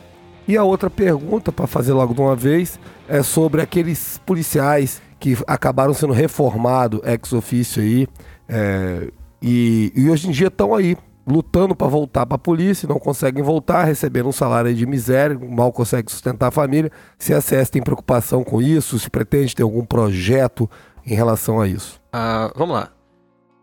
Cara, o que a CS tem a obrigação de fazer é defender o sócio. Eu, pessoalmente, pretendo ir além. Defender o policial militar. Mesmo o que não é sócio acaba sendo beneficiado. Ah, claro que o estatuto restringe algumas coisas, por exemplo, o acesso ao jurídico não é permitido para quem não é sócio, então nem querendo eu tenho como conceder isso. Mas as lutas sociais, os discursos, todas essas questões, você pode ter certeza que todos os militares vão ser abarcados. Ah, primeiramente, antes de responder a primeira que- pergunta, eu vou endossar o seu abraço pro Ricardo, que é meu colega de turma de direito, assim como o de Souza, por incrível que Sim, pareça. sim, estudamos juntos. Ah, nós três, o Paulo César, inclusive a Lorena Nascimento também, que tava na chapa 33, aí agora veio pela chapa 17, porque viu que não ia dar certo lá na 33. Apesar dela ter sido convidada, ela não quis. O meu primeiro colega de guarda no CFA foi o Marlon, que é um cara muito importante, Marlon Moura, muito importante nessa questão do- dos campeonatos de futebol, e ele já conversou comigo sobre essa questão, me passou algumas informações sobre isso, algumas coisas que podem melhorar, eu já perguntei pra ele, já busquei isso, porque eu vi que é uma parada que a galera gosta, então não tem por que querer tirar. Inclusive dá pra melhorar, porque um questionamento que as pessoas já fizeram é que elas tiveram a sensação de estar pagando duas vezes, alguma coisa assim, que a pessoa já paga a associação e aí ela paga pra jogar separado, tem algumas questões em relação a isso. Ah, ali em Vila Velha, quando o pessoal foi jogar em Novo México, eu tava lá assistindo o jogo, e eles falaram que teve um juiz, um árbitro, né, e desrespeitou um, um jogador, um policial militar do time de forma totalmente gratuita e eu acho que isso é inadmissível. Parece que o cara continuou trabalhando ali naquele momento, porque ele ah, já tinha sido pago, continuou trabalhando em outros jogos. Isso é algo que eu não acho admissível. Qualquer contratado da CS, ah, em qualquer setor que seja, tem de prestar respeito ao sócio. E parece que o cara realmente estava totalmente errado. Eu perguntei a outras pessoas e o polícia estava com a razão e não acho que isso é admissível. Acredito que seja interessante a gente até expandir a ideia. Acho que o futebol é muito bom, acredito que dá pra ir além. A Liga da Segurança Pública, por exemplo, eu acredito que eu fui o primeiro policial militar a saber disso. Olha que curioso. Policial penal, que foi o cara que movimentou isso tudo, eu fui a primeira pessoa que ele procurou pra falar desse assunto, me pediu indicação de pessoas que poderiam movimentar isso. E, pô, ele é um cara muito bacana. Ah, e aí, cara, eu, eu acho super genial, só não acho justo ser usado como cultura do pão e circo, sabe? Nunca concordei com, tipo, pagar grupo de pagode pra um batalhão, esse tipo de coisa. Pô, não acho que é por aí, não acho que a associação é pra isso. Mas em relação ao esporte, cara, acho que é totalmente viável. Inclusive, o quanto a gente puder motivar o esporte, eu acho que é boa ideia. Ah, fortalecer essa Expandir, ideia. trazer um feminino também e outras modalidades. Jiu-jitsu, por que não? Ah, a gente tem bastante praticante de jiu-jitsu na nossa tropa. Sim. E inclusive bombeiro também pratica, policial penal, etc. A gente pode pensar aí num- numa liga, ah, se for uma questão de, de- de poucos competidores, a gente expandir não só para segurança pública, mas para funcionário público, trazendo um abraço um pouco maior. Acho que pode ser bacana. Ah, em relação à segunda pergunta, os militares reformados com salário ruim. Cara, se essas pessoas sentem que elas têm necessidade de uma ação judicial para protegê-las, porque eu, eu entendo que são coisas já entraram, pontuais. as pessoas que já entraram e querem retornar pra polícia e estão lá Então, ganhando ne- um salário mínimo, por Entendo. exemplo. Pô, cara, O cara às vezes que é o caso do Fábio Silva, por, né, cara? Por exemplo, o camarada foi excluído na greve, por exemplo. Deixa eu te exemplo.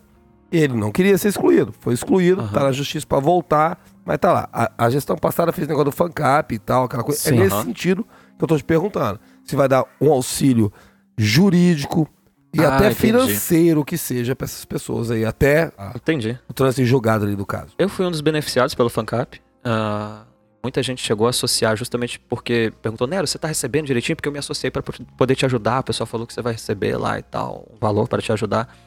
Ah, E eu acho que é muito importante. As questões são pontuais, né, Alvernais? A gente tem que avaliar cada caso é um caso. Pô, tem casos que são nítidas injustiças, entendeu? Como o caso do, do Beltrão, que é um colega nosso que estava trabalhando de Uber, reagiu a um assalto. O rato saiu um pouco machucado. Beltrão é maior do que Alvernais. E acabou que ele foi excluído da polícia porque parece que queriam usar ele como exemplo. Foi o termo que ficou ventilado na época. Bom, um cara desse não pode ser abandonado, irmão. Um cara desse não, não pode ser, ser deixado de lado nunca. Ah, eu não tenho hoje um projeto para lidar com isso, porque é uma questão muito complexa, porque cada caso é um caso. Então fica muito difícil de eu fazer um pacote de ideias Mas teria diálogo. e por acidente acabar abarcando um cara que não merece. Mas teria Entendeu? diálogo, sentaria na mesa, conversaria. Irmão, acredito que dá pra gente pensar numa forma de acesso ao- do sócio em relação às questões. Deixar o sócio decidir, eu acho que é interessante, sabe? Tipo, Perfeito. fazer. ho- Hoje a, a atual gestão criou um aplicativo. Acredito que ninguém usa ele, mas a gente pode aproveitar ele pra colocar lá, pô, situação do fulano de tal, você é a favor, você é contra, fazer uma votação ali, entendeu? Eu vou dar meu voto, eu sou sócio. No caso do Beltrão, eu seria totalmente a favor, porque eu acho ele. Eu trabalhei com ele, eu falo que ele é um policial top, cara. A RPM, infelizmente, tem um efetivo ah, um pouco menos top tirando ele, porque uma gota a menos no oceano é só uma gota, mas ela torna o oceano melhor, menor quando ele- ela sai dele. Então, pô, esse tipo de cara não pode ser abandonado. Eu cara. conheço alguns casos, por exemplo, você citou um conhecido seu, eu vou citar um, aqui tem outros também. Ele, ele foi acusado de coisas gravíssimas na Polícia Militar, que não foram comprovadas, e só que ele teve um problema psicológico por causa disso, e acabou abaixando, e acabou sendo reformado, ex ofício ali e tal, foi reformado, e hoje em dia tá aí, lutando pra voltar, não consegue voltar por causa do diagnóstico psiquiátrico dele Hum. e tal, mas ele tá bem.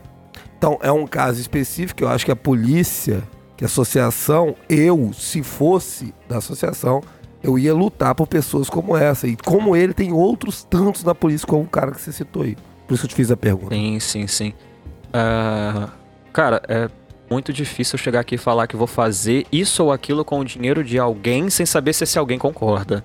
Então, eu não acharia justo eu tomar essa decisão de forma unilateral, a não ser que eu fosse forçado a isso de forma inevitável. Eu posso garantir que essas pessoas teriam o melhor jurídico possível, cara. Elas teriam defesa, recurso até quando fosse possível. Ah, se eu tiver como presidente de associação que ir dialogar com o juiz junto do advogado, eu vou. Com o desembargador, eu vou. Mostrar o nosso ponto de vista, mostrar o nosso ponto, mostrar a nossa visão, ah, que é algo que eu já mostrei aqui, que a gente já conversou aqui hoje, sobre a questão de a gente mostrar ah, o ponto de vista do policial da coisa pro paisano. Inclusive, uma um dos meus projetos da, da nossa chapa é de criar um projeto junto ao governo de que juízes e Ministério Público vão participar de, de teatros como o do Método Giraldi, para que eles tenham uma gota de empatia pela gente. A gente vai ter um projeto de, de, de empatia entre essas autoridades e o policial militar. Levando eles pra pista de tiro, levando eles pra periferia, mostrando pra eles a situação, tipo, olha, senhor juiz, tá vendo aquela janela ali? Eu não sei se pode vir uma criança ou um traficante dela. Tá sentindo mais ou menos a sensibilidade da minha dificuldade aqui? Eu acredito que esse é o caminho. Porque é muito fácil, da mesma forma que você falou, de Souza, julgar atrás de um computador. Julgar atrás de um tribunal também. É muito fácil. Atrás de um vademecum. Complicado. Perfeito. Terminamos aqui o nosso episódio e, primeiramente, eu quero agradecer ao Nossa e ao Nero por ter aceitado vir no Policice. Pô, obrigado por ter chamado, cara. Foi bem Cara- bacana a gente ter conversado hoje. De verdade, vocês, enquanto chapa que se proporam a entrar numa eleição e confiar no Policice como é, uma ferramenta para demonstrar, cara, a gente quer ouvir vocês mesmo e já aproveitem para deixar o apelo aos seus eleitores e aos ouvintes do Policice. Agradecer também né, o espaço que vocês deram pra gente aí. É, falei pouco, né? Porque muitas questões são voltadas para o nosso presidente mesmo, então deixei ele falar mais. Mas agradecer de coração e pedir para as pessoas aí para lembrarem da gente, né, de Chapa 1, que a gente vai estar aí brigando por, por todos aí, associados. Redes sociais, aonde vocês se encontram. A gente tem o, o Instagram da Chapa 01. Eu publico coisas ah, diretamente no grupo de WhatsApp que a gente criou, de apoiadores também. Qualquer pessoa que queira meu número consegue com facilidade e pode me mandar mensagem que eu incluo no grupo também. A gente também tem ah, exposições no Facebook. Ah, e a gente vai estar aí sendo visto nos batalhões também. A gente vai estar fazendo presença nos batalhões, nas unidades. Ontem a gente teve uma caminhada muito boa no quarto batalhão. Eu estive com o Meneghelli lá, que é o nosso vice-presidente. E a gente teve uma recepção de 100% ali de aproveitamento. Graças a Deus foi muito bom. E a gente agradece, cara, pela oportunidade de estar aqui. Irado. Alvernais, tem alguma consideração? Agradecer a presença dos senhores aí, é muito bom ouvir as ideias aí e desejar sorte, sorte para os senhores aí no pleito e muita saúde, justiça e paz para você. Obrigado, Bernais. com o tradicional saúde, justiça e paz, né? Vamos ficando aqui para mais um episódio. Cara, muito obrigado, você ouvinte, principalmente os militares, os nossos irmãos aí. Cara, compartilha esses episódios, principalmente das chapas, que a gente orgulhosamente sente um, um dever missional mesmo, né? Eu acho que isso aqui é muito importante que a gente tá fazendo hoje. Sente a mesma coisa, Vernais? Com certeza é importante demais, né? Porque o, o- quem vai votar, às vezes fica meio. ah, tem um folderzinho que você entrega, mas nem todo mundo recebe. Tipo, quem é esse E cara? às vezes o cara né? prefere. E quando você tá ouvindo o cara falar ali, passa É uma verdade maior ali. Muito bom mesmo. Então, Presente de vocês. Pra incentivar esse nosso trabalho, cara, compartilhe o máximo possível, né? Agradecer também os nossos mantenedores no PicPay. Vocês têm ajudado muito, né? Muito mesmo. E é isso aí. Vamos fechando e esse os episódio. nossos Os nossos parceiros. patrocinadores também, né? A Só Quero Parceiro. 10, o Fábio Silva também, né? O Bitcoinheiro aí. Bitcoinheiro. Mas é isso aí, né? Com dever cumprido aí de missão. É, vamos ficando aqui para mais um episódio. Fiquem com Deus. Até a próxima aí. Tchau.